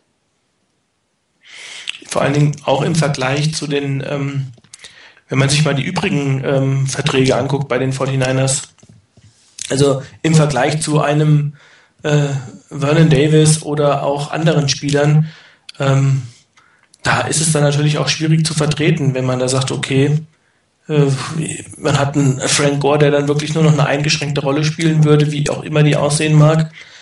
Ähm, wenn man das aber plant, dann ähm, muss man wirklich auch gucken, äh, dass man das so ein bisschen da die Waage hält, was das Gehaltsgefüge angeht. Ähm, weil ansonsten, ich meine, auch, ich denke, man muss da auch so ein bisschen auf die Zukunft gucken. Äh, Spieler wie Navarro Bowman beispielsweise, ähm, die zwar eigentlich noch langfristig Vertrag haben, von jetzt an, aber ich glaube, was ich, Bowman hat 20, auch 2013 sogar. Ähm, das heißt, mit solchen Spielern muss man eigentlich in, im nächsten Jahr schon kommen und muss gucken, dass man mit denen verlängern kann. Weil wenn die noch, wenn der noch eine Saison so spielt, dann wird's halt richtig, teuer. Ähm, und damit, da kann man natürlich äh, quer durch die Reihe gehen. Ich meine, je erfolgreicher, gerade wenn man äh, wie jetzt in diesem Jahr so eine super erfolgreiche Draft hat, äh, dann hat man natürlich auch gleich in einem Jahr eine ganze Menge Free Agents, die alle äh, Geld sehen wollen. Also in dem Fall in 2014. Also wenn man da guckt, dann wird Alden Smith in 2014 Free Agent. Ja. Ähm, dann äh, weiß ich nicht, was mit Bruce Miller dann sein wird. Ähm, Chris Culliver, Kendall Hunter. Wenn die Jungs sich weiter gut entwickeln, dann hat man in, diesen, in diesem Jahr richtig äh, viel Geld in die Hand zu nehmen und muss gucken, dass man das unter Salary Cap bekommt. Das muss man möglichst früh teilweise machen. Das ist dann das ist dann der Fluch der guten Tat, ne? Wie man es macht, Klar. ist nichts. Ne? Da bist du erfolgreich, dann musst, hast du genau das Problem. Aber ganz ehrlich, ähm, Moment, ich freue mich, dass wir die Probleme haben. Wenn wir diese Probleme kriegen. Mir ist ja. es lieber als andersrum, mhm. dass du so schlechte Leute hast, dass du gucken musst, wo du irgendjemanden kriegst und den vielleicht sogar überbezahlen musst unbedingt, um den zu kriegen. Also da ist mir das Problem lieber. Und ähm, ich denke mal auch durch die Saison und durch das, wie es vorher gelaufen ist und über diese doch eher schwierige Offseason hinweg, wie das alles gelaufen ist, das gibt zumindest mir so einen, einen Grund darauf zu hoffen, und ein ganz gutes Gefühl darauf zu hoffen, dass die Niners auch das bewerkstelligen werden. Es wird nicht ohne Schmerzen abgehen und es wird sicherlich die eine oder andere Entscheidung gefällt werden müssen, die nicht wirklich populär sein wird, ja. weil du kannst schlicht und ergreifend ein solches Team nicht mit dem in dem Maß zusammenhalten. Und gerade wenn zum Beispiel ein Frank Gore einen Cap-Hit von, von acht Millionen verursacht, ähm, das ist nicht wenig. Und dann muss man wirklich abwägen, ist er das wert, dass man diese 8 Millionen zahlt für das, was er noch fürs Team leisten kann? Oder muss man dann eben sagen, okay, wir müssen ans Team insgesamt denken? Und da sind wir wieder bei dem Punkt, dass die Niners eben in ihrem Team jetzt nicht eine Seite des Balles, meinetwegen Offense oder Defense, ähm, in dieser Saison sehr stark übergewichtet haben, sondern dass der Erfolg der Niners ja darauf aufbaut, dass man das ein bisschen ausgeglichen gestaltet hat. Und wenn man da in irgendeiner Richtung sehr stark über die Stränge äh, schlägt oder schlagen müsste für einen Spieler, dann könnte ich mir gut vorstellen, dass die Niners sagen, nee, das widerspricht unserer Philosophie, wie wir das angehen wollen. Wir kommen in ein Ungleichgewicht rein, auch innerhalb der Mannschaft. Wir können kein, kein gutes, ausgeglichenes Niveau, auf einem hohen Niveau ein ausgeglichenes Niveau hinkriegen, sondern wir müssen einfach so viel Geld investieren für die Top-Spieler, dass nicht mehr genug für die anderen bleibt. Und dann haben wir eine relativ große Leistungsdiskrepanz zwischen den besten Spielern in der Defense und denen, die halt auch noch da sein müssen. Ich meine, du brauchst halt elf Leute, die gleichzeitig auf dem Platz stehen. Und wenn du drei oder vier absolute Topstars hast, die sehr, sehr, sehr viel verdienen würden, was bleibt dann für die anderen, wenn du zwischen den Units, die wir haben, eben auch noch halbwegs einen Ausgleich haben willst? Aber wie gesagt, aufgrund der Saison und dessen, was vorher passiert ist und wie das in der Offseason gelaufen ist, ähm, haben die oder hat das Front Office der Niners oder generell die Verantwortlichen der Niners, ähm, da haben die bei mir einen gewissen Vertrauensvorschuss. Ich hoffe nicht, dass sie mich enttäuschen, ähm, aber ich denke, man kann zumindest mal vorsichtig optimistisch dran gehen, dass sie da einen Plan dafür haben, wie sie es angehen. Also was man bei Frank Gore noch sagen muss, ich habe das gerade mal gesehen, das garantierte Geld von seinem neuen Vertrag ist weg. Also das ist ausgegeben, das, was er garantiert hat. Das ist alles, was jetzt kommt, sind Base Salary und dieser Roster-Bonus. Ähm, der Rest ist, ist für ihn weg. Also ähm, man kann ihn, man kann ihn ohne große Probleme, kann man ihn cutten. Ja gut, er hat zwei Millionen Dead Money dann, ne? Das wird genau. in den nächsten Jahren. Ja gut, das, das ist das, was, was, was von dem Bonus aus 2011 genau, über ist, genau. Aber das garantierte Geld ist weg und ähm, also das 8 Millionen, ich, mir war das nicht bewusst, 8 Millionen Capit für 2012, äh, es könnte fast ein bisschen viel sein dafür, dass er, dass er bleibt. Also so, so klar war mir das nicht. Also ich glaube, da haben die, die 49ers ähm, jetzt in den letzten Jahren eigentlich ist ja immer wirklich sehr, sehr gut gemanagt, was das Cap angeht. Also das muss man auch mal sagen, ähm, ohne viel Aufhebens hat man einen relativ guten Job gemacht, ähm, was andere Teams ja schon seit Jahren machen. Also ähm, wenn man sich das anguckt, dass immer wieder Teams mit dem Cap hinten gegen waren und man gedacht hat, oh jetzt trifft sie es und äh, wie aus heiterem Himmel äh, durch ein, zwei, drei Moves, äh, was die Verträge angeht, paar Umstrukturierungen und schwupp waren die Teams wieder ähm, im, im Bereich des regulären, also des, des Salary Caps. Äh, die Redskins haben das ein paar Mal vorgemacht, äh, die ja wirklich unglaubliche Summen ausgegeben haben. Und ähm, hier kann ich mir gut vorstellen, dass das bei den 49ers auch durch ein paar möglich, äh, paar Sachen möglich ist, wie zum Beispiel diesen, diesen 4 Millionen Bonus, wenn man ihn jetzt ähm, als Bonus in dem Jahr auszahlt und er sofort in, gegen das Cap zählt, dann ist er natürlich dann weg. Ja. Man kann natürlich hier auch sagen, okay, wir verteilen das ein bisschen und machen das auf die Zukunft. Man verteilt die 4 Millionen nochmal auf die restlichen drei Jahre Laufzeit äh, und hätte dann 1,33 Millionen mhm. äh, in dem Jahr, spart also in dem Jahr dann 2,6 Millionen und verteilt die nächsten 1,33 dann auf 13 und 14. Ähm, dann hat man natürlich da, wenn man ihn cuttet, ein höheres ähm, einen höheren Dead Money Anteil. Aber da geht die Cap ja deutlich nach oben. Aber die Cap geht nach oben, ganz genau. Und ähm, in, in 2012 muss man jetzt sehen, äh, ich hatte das ja mal gesagt, die 49ers haben, soweit ich das gesehen habe, äh, 46 Millionen äh, Salary Cap. Und plus, sind sie unter dem Salary Cap. Plus nochmal dreieinhalb für Spencer, der wird nicht wiederkommen. Ja, ja gut, dann je nachdem, wenn man da noch mal ein bisschen dreht. Aber was man dabei im Auge behalten muss, ist, dass von diesen 46 Millionen 13, soweit ich das richtig, soweit ich es gesehen habe, aus dem Jahr 2011 mit in nach 2012 rübergenommen werden. Mhm. Das heißt, eigentlich darf man diese 13 Millionen nicht ausgeben für ähm, Verträge, die dauerhaft ähm, auf der Payroll stehen, sondern eigentlich müssten man diese 13 Millionen ausgeben für, ich sag mal, Einmaleffekte. Ja gut, also, dann kann, kannst du wieder diesen 4 Millionen Roster-Bonus dagegen rechnen. Von ganz genau. Das heißt, das da muss man, wenn man, wenn man Verträge gestaltet, die man verlängert jetzt, muss man das im Prinzip front-up äh, verprovisionieren ja, sozusagen genau. und muss ähm, da das irgendwie so machen, dass man ähm, so wie man es damals bei, ich glaube, es war Nate Clemens, dem hat man im ersten Jahr beispielsweise 10 Millionen gegeben. Wobei der immer noch Dead Money produziert, so ist das nicht. Also nächstes Jahr nicht mehr, aber dieses Jahr noch Dead ja. Money produziert. Ja gut, das ist in der Regel, äh, sage ich mal, ist es ja, ist es fast, äh, es ist sehr selten, dass äh, ein Spieler nicht im Folgejahr, nachdem er ähm, das Team verlässt, nicht noch in irgendeiner Weise auf der Dead Money irgendwie produziert. Also äh, und wenn man mal guckt, was das für ein Riesenvertrag war, ich meine, es waren jetzt keine 80 Millionen, aber faktisch war es ein Siebenjahresvertrag mit 64 ja. Millionen. Ähm, das ist ja schon kein Pappenstiel gewesen. Und dafür hat man eigentlich relativ wenig äh, Dead Money produziert. Und ähm, das hat man unter anderem gemacht, indem man ihm da diese, diesen im ersten Jahr so einen riesen Bonus gegeben hat. Niedriges Base Salary und hoher, hoher Bonus, der nur für dieses eine Jahr gilt. Ähm, auch bei, wer war das noch? Ich glaube, es war Michael Lewis.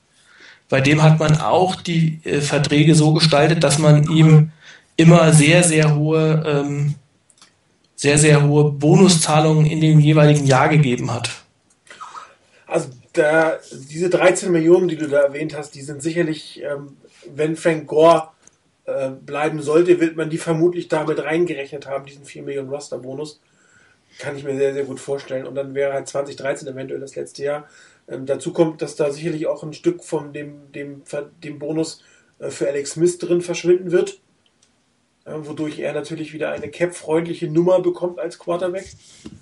Äh, und was dann wieder andere Optionen nach hinten rausgibt. Also diese 13 Millionen sind da sehr, sehr wertvoll für dieses Jahr in, in, in solche Boni und das könnte quasi Frank Gore nochmal ein Jahr das Leben retten. Weil er sagt, aber Cap 8,1, das muss man sich auf der Zunge zergehen lassen, das ist schon echt viel. Das ist wirklich viel. Äh, dafür könnte es sein, dass ein Shanti Spencer und ein Paris Hausen äh, definitiv nicht mehr im, im, Team sein werden, die ungefähr so viel, in Summe sogar ein bisschen mehr Geld, ja, nee, die 8 Millionen in Summe kriegen sie fast hin, ähm, dann wieder freimachen würden äh, im Endeffekt. Was wieder, hatten wir auch gesagt, eventuell ein, ein Armand Brooks im Team halten könnte und vielleicht sogar ein Carlos Rogers nochmal ähm, verlängert. Wie gesagt, ich, ich rechne fest damit, dass, dass ähm, dass schon Goldson den, den, den Tag bekommen wird. Also wenn der Liefer unterschreibt, dann wird definitiv nächstes Jahr ein einer sein, bin ich mir ganz sicher. Ich denke sicherlich von, von der ganzen Diskussion von vorhin mit, mit, den, äh, mit den Verträgen. Ein wichtiger Punkt ist der, die Niners sind, sind wieder erfolgreich oder es, es äh, sind ein Team, wo vielleicht auch Spieler jetzt sich sagen, ein Frank Gore beispielsweise, Vielleicht verzichtet er auf ein bisschen Geld, um da zu sein, wenn man einen Titel vielleicht holen kann oder so. Kann, kann ich mir bei Frank Gore noch vorstellen. Ähm, ansonsten, ja, ich möchte die Entscheidung nicht treffen müssen, einen Frank Gore vielleicht aus dem Team zu werfen. Ähm, ich glaube nicht dran, ich denke wirklich, dass er da bleiben wird. Vielleicht kann man wirklich noch ein bisschen umstrukturieren. Ähm, aber schlussendlich, die Zahl ist hoch, ich glaube aber nicht, dass irgendwie große Probleme im Team de deswegen äh, entstehen würden. Aber ja, gut, es ist, wenn kein Nachfolger kommt, wird man die 8 Millionen schlucken. So ist das auch klar. Ne? Wenn jetzt nicht jemand in oder der Draft kriegst, der Rosterbonus, ich weiß nicht, werden wahrscheinlich, äh, ja, die Frage ist, wann, wann ist der, wann ist der fällig? Ne? Ist er 53 Mann Roster? Oder was ist damit, vermutlich ist das damit gemeint? 53 Mann Roster, das heißt, er wird fällig im, im September. Äh, und dann weiß man ja, ob man einen, einen, einen würdigen ähm, Ersatz gefunden hat in Free Agency oder Draft. Andererseits wäre das für Frank Gore natürlich eine, eine, harte Geschichte. Wenn man, wenn man mal den Vergleich zieht, der Vertrag, der zweite Vertrag, also der mittlere Vertrag von Frank Gore, war 28 Millionen und 12.000 Dollar. Das ist der Bonus, der bei Peyton Manning jetzt im, im März fährt, nur der Bonus, ne, der für ihn fällig werden würde, um sich es mal auf der Zunge zergehen zu lassen. Und äh, Frank Gore hat seinem ersten Vertrag waren 1,6 Millionen als Drittrunden-Pick. Die 28 hat er nicht ganz ausgespielt wegen der Verlängerung jetzt. Von dem Vertrag sind, glaube ich, so 25 übrig geblieben, plus die 13 Millionen. Das ist immer noch viel Geld für uns alle, aber äh, das könnte fast seine NFL-Karriere gewesen sein als Running Back, als Top Running Back. Ne? Das wären dann in Summe ähm, äh, ungefähr 40 Millionen. Da ist aber wirklich ganz, ganz schwer mit auskommen. Ja, finde ich auch. Aber im Verhältnis zu dem, was andere ja, im Laufe ihrer NFL-Karriere verdienen oder was andere auch bekommen haben, so ein Jamarcus Russell, ne, für das, was er geleistet hat, zu einem Frank Gore als Running Back, also das, das ist schon, ähm, hm. also daher, daher gönne ich ihm schon, also ich will ihn ja auch nicht gecuttet haben, und mit der, mit dem äh, 46 Millionen, die da sind, plus es wird noch mehr kommen, ist das Risiko nicht so groß. Aber er hat halt einen Cap-Wert von 8 Millionen und äh, bei anderen Teams würde er das nicht überleben. Bei den 49ers wahrscheinlich aufgrund der Situation schon. Die 5 Millionen im Jahr 2013, 14, das müssen wir nochmal sehen. Das ist ganz interessant. Ich habe hier mal die, die, die Cap-Zahlen von 2011. Ähm, die ähm, also die, die Cap Patrick Willis mit 10,5 Millionen, Justin Smith mit 7,3 und dann kommt Frank Gore mit 7,1, Vernon Davis 6,97, Michael Crabtree 5,7, Alex Smith 4,9, Isaac Sopoaga 4,7, dann kommt Sean Tay Spencer mit 4,2. Wahnsinn, oder? Ist ein, das ist wirklich Wahnsinn, ja. Ray McDonald mit 4 Millionen und Paris Harrison mit 3,3. Ähm, dann geht es ein bisschen noch nach unten, aber also, ich sag mal, die, die 49ers haben ein relativ ausgeglichenes Cap, sage ich sogar mal. Also wenn man da mal guckt, wie viele Spieler wirklich unter drei Millionen sind, ähm, ich habe neulich gerade mal die Zahlen gesehen von, von, den, von den Pittsburgh Steelers, die haben einige richtige alte Leute auf dem Roster, die richtig viel Geld verdienen. Und deshalb werden die beispielsweise, also ist ein bisschen ähm, vielleicht nicht hundertprozentig, weil es nicht Ben Rötlisberger betrifft, aber ähm, es erinnert mich so ein bisschen an die Situation der 49ers Anfang der 2000er, ähm, als wir auch damals äh, richtig mal das Haus sauber machen mussten und man da ja auch, äh, ich weiß nicht, Unmengen an Dead Money produziert hat. Ich weiß nicht, wie es bei den, wie es bei den Steelers ist. Ich glaube, die haben das äh, Salary Cap gut im Griff. Also das, das Cap, der Cap-Hit der Steelers für nächstes Jahr, ne? Cap-Hit nur. Redlisberger 11, Harrison 9, Timmons 9, Ike Taylor 8, Casey Hampton 8, Lama Woodley 7. Und da sind schon viele alte Säcke dabei. Trevor ja. Manu 6, Kiesel 4,5. Das ist nur der Capit für das ist schon, schon. Da werden einige gehen müssen. Die, die, die da sind jetzt bereits äh, mit, äh, hatte ich schon mal gesagt, bei 35, 36 Spielern, glaube ich, bei ähm, 135 Millionen. Ja. Ähm, das heißt, sie müssen erstmal 15 Millionen einsammeln, um überhaupt in die Nähe des, äh, äh, also un unter das Cap zu kommen. Und ähm, dann haben sie noch keinen Rookie, noch keinen Vertrag verlängert und haben, äh, weiß ich nicht, 30 Spieler unter Vertrag. Also ähm, da wird man mit Sicherheit einiges tun müssen. Und ich bin eigentlich ganz froh, dass wir in der Situation nicht sind und ähm, dass wir da bisher zumindest immer eine ganz vernünftige Vertragspolitik äh, gemacht haben. Ich finde, ich weiß, in diesem Jahr wird es wirklich schwer, weil wir einfach ähm, eine Menge guter Spieler haben, die ich gerne bei den 49ers äh, weitersehen würde und wo es schwer wird, die zu halten. Ja, und es gibt halt einige Positionen, das wollen wir heute nicht mehr, das machen wir in der nächsten Sendung in die Tiefe gehen. Ähm, der, auf der Wide Receiver Position, das wir das diskutieren wollten nicht mehr, aber da muss was getan werden und da muss was über die Free Agency getan werden. Und ähm, auch die Right Guard Position könnte, ohne Adam Snyder zu nahe zu treten, ein Upgrade gebrauchen. Und ähm, ja, das ist eine Diskussion für die nächste Sendung. Äh, wir werden sie als State of the Franchise mit einem Saisonrückblick bringen. Für heute würde ich es sein lassen, wir sind schon fast wieder zwei Stunden unterwegs, wir zumindest noch mal einen kleinen Blick auf den Super Bowl werfen wollen. Nicht allzu intensiv, vielleicht für euch einmal, wie ihr das Spiel seht, mit einem kleinen Tipp. Äh, das Game of the Week, Chris, es tut mir leid, du kannst maximal einnehmen. Geht nicht ja. anders. Tut mir leid, der Pro Bowl können wir, nicht mal den Pro Bowl können wir noch mal tippen.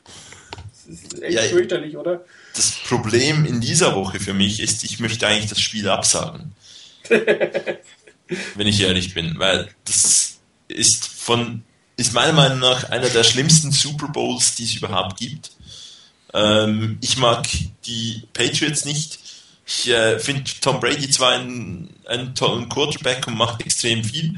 Er ist vor allem auch seine Story, die, die toll ist, um die zu erzählen. Aber hat er es verdient, vier Super Bowl-Titel zu haben und damit gleich viele wie ähm, Joe Montana? irgendwie mag ich es ihm nicht so ganz gönnen. Und Eli Manning und die Giants, die sind mir irgendwie auch so äh, absolut unsympathisch. Und ähm, das Schlimmste an der ganzen Sache, das, äh, das war irgendwann in der, in der Berichterstattung vor den Championship Games, da wurden mal die Coaches aufgezählt. Irgendwie die Frage war beim NFL Network, ähm, wenn es quasi einen Football Mount Rushmore geben würde. Welche vier Coaches wären da? Und da kamen dann Namen wie, glaube ich, Chuck Knoll, ähm, Lombardi und bin gar nicht mehr sicher, welche zwei noch. Aber einer hat ganz klar gefehlt. Ähm, und zwar äh, Bill Walsh, wurde gar nicht genannt von, von den Jungs da. Fand ich irgendwie doof, als sie darüber diskutiert haben, ob es dann äh, Bill Belichick äh, in, auf so einen Mount Rushmore schaffen würde. Ähm, unbestritten ein ganz, ganz toller Coach und so weiter, aber ich ich finde, ein absolut katastrophaler Super Bowl. Ähm, das Schlimmste, was passieren konnte mit den letzten vier Teams. Und äh, ja, irgendwie so richtig entscheiden mag ich mich nicht. Ähm, Unentschieden geht nicht. Ja, eben deshalb absagen. äh, Super Bowl. Das ist auch unentschieden, da steht 0-0, hast auch nichts davon.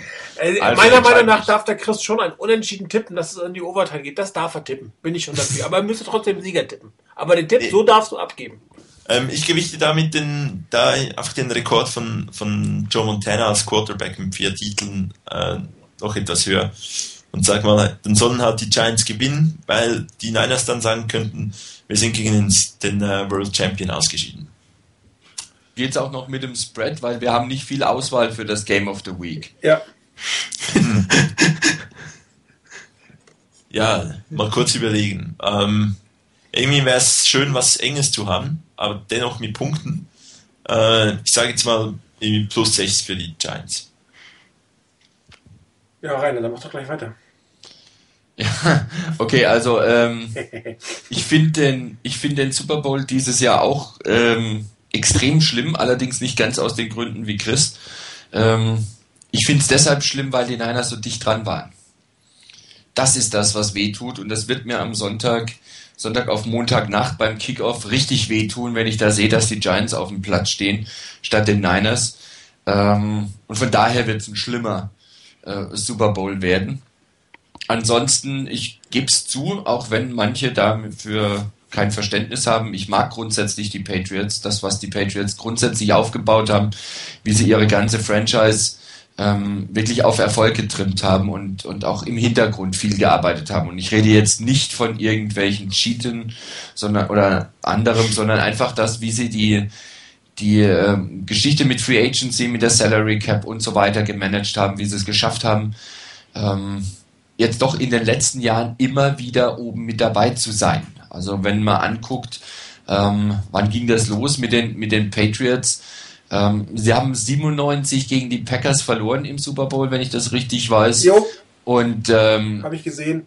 Ja, und dann, ähm, wann ging es los? 2002? Nee, war vorher. Doch, nee, 2002. Ne?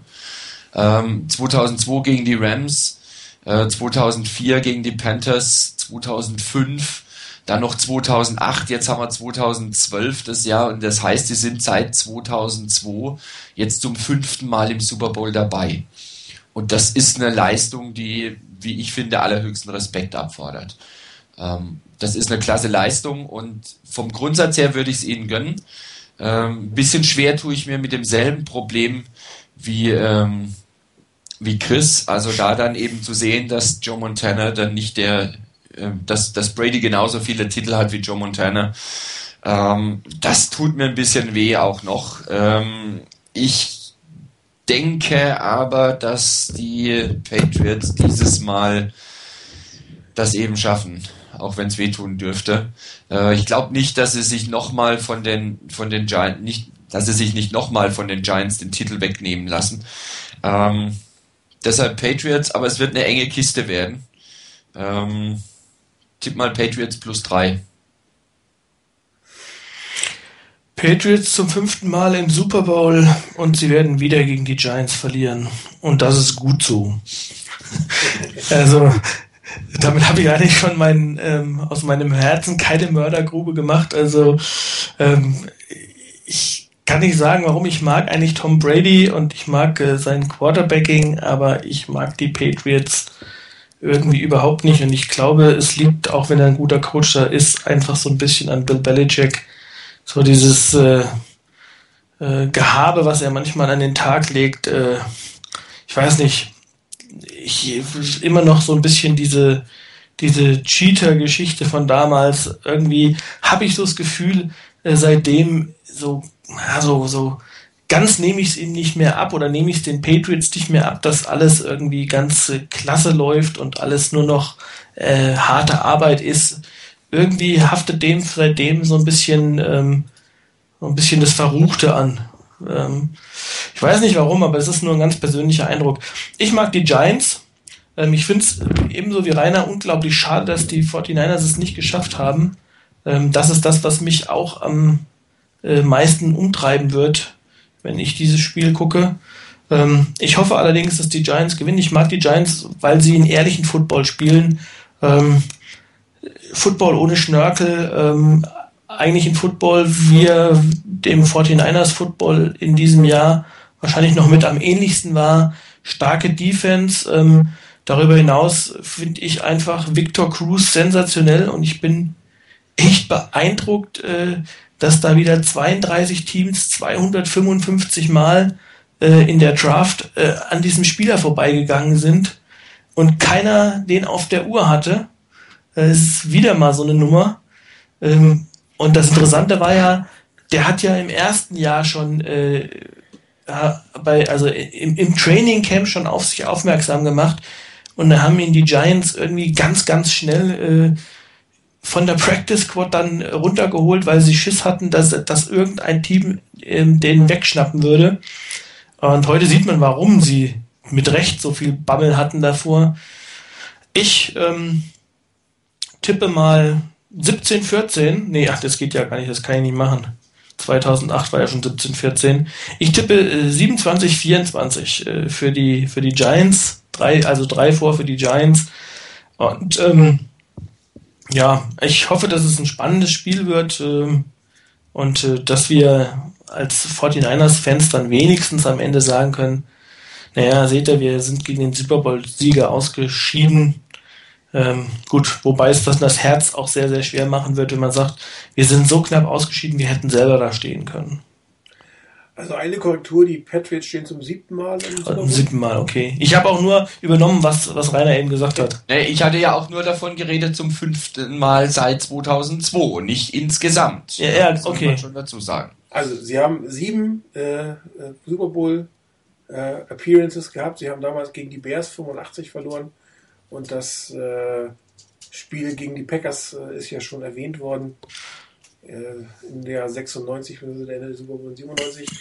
Ähm, interessant ist, dass die Patriots äh, in allen oder alle Super Bowls der Patriots, die jetzt äh, quasi mit Tom Brady gespielt wurden, mit äh, drei Punkten Abstand äh, ausgegangen sind.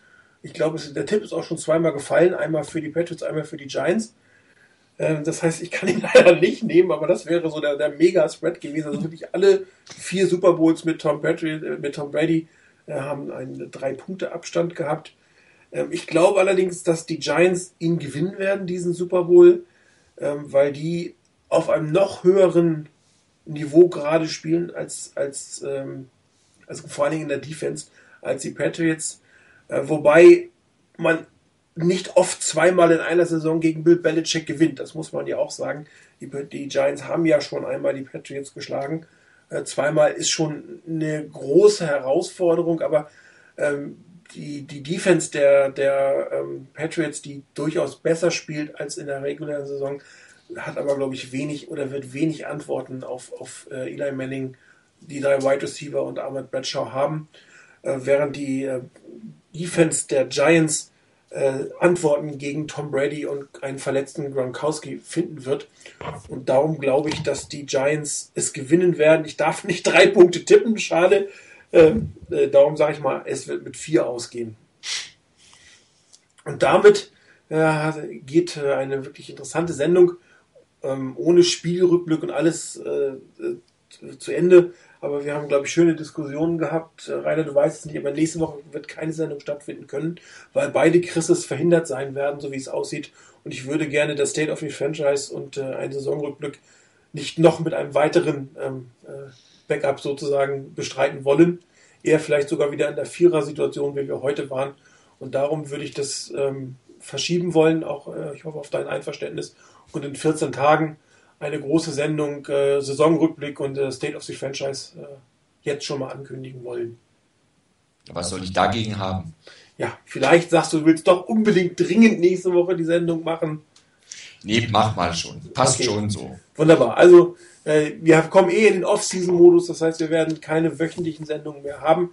Äh, wir haben schon uns überlegt, wie wir ähm, die Sendung gestalten wollen. Das werden wir auch veröffentlichen mit den Terminen, sodass ihr euch alle darauf einstellen könnt. Wie gesagt, nächste Woche dann die erste Off-Season-Pause auch der 49ers Fans und Webradios in zwei Wochen. Ich hoffe mit beiden Chrises, wenn es bei euch klappt, dass wir wieder so eine schöne Sendung ähm, zu diesem Thema Rückblick und State of the Franchise haben werden.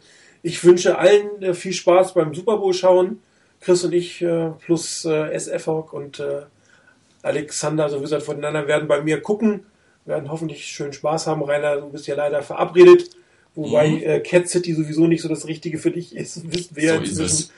Ähm, äh, Chris, ich hoffe, du wirst irgendwo ein schönes Plätzchen in der Schweiz finden zum Gucken. Das werde ich sicher haben. Und äh, allen anderen viel Spaß und wir hören uns in 14 Tagen wieder. Das war's für heute. Danke fürs Zuhören, danke fürs Mitmachen. Bis dann. Ciao.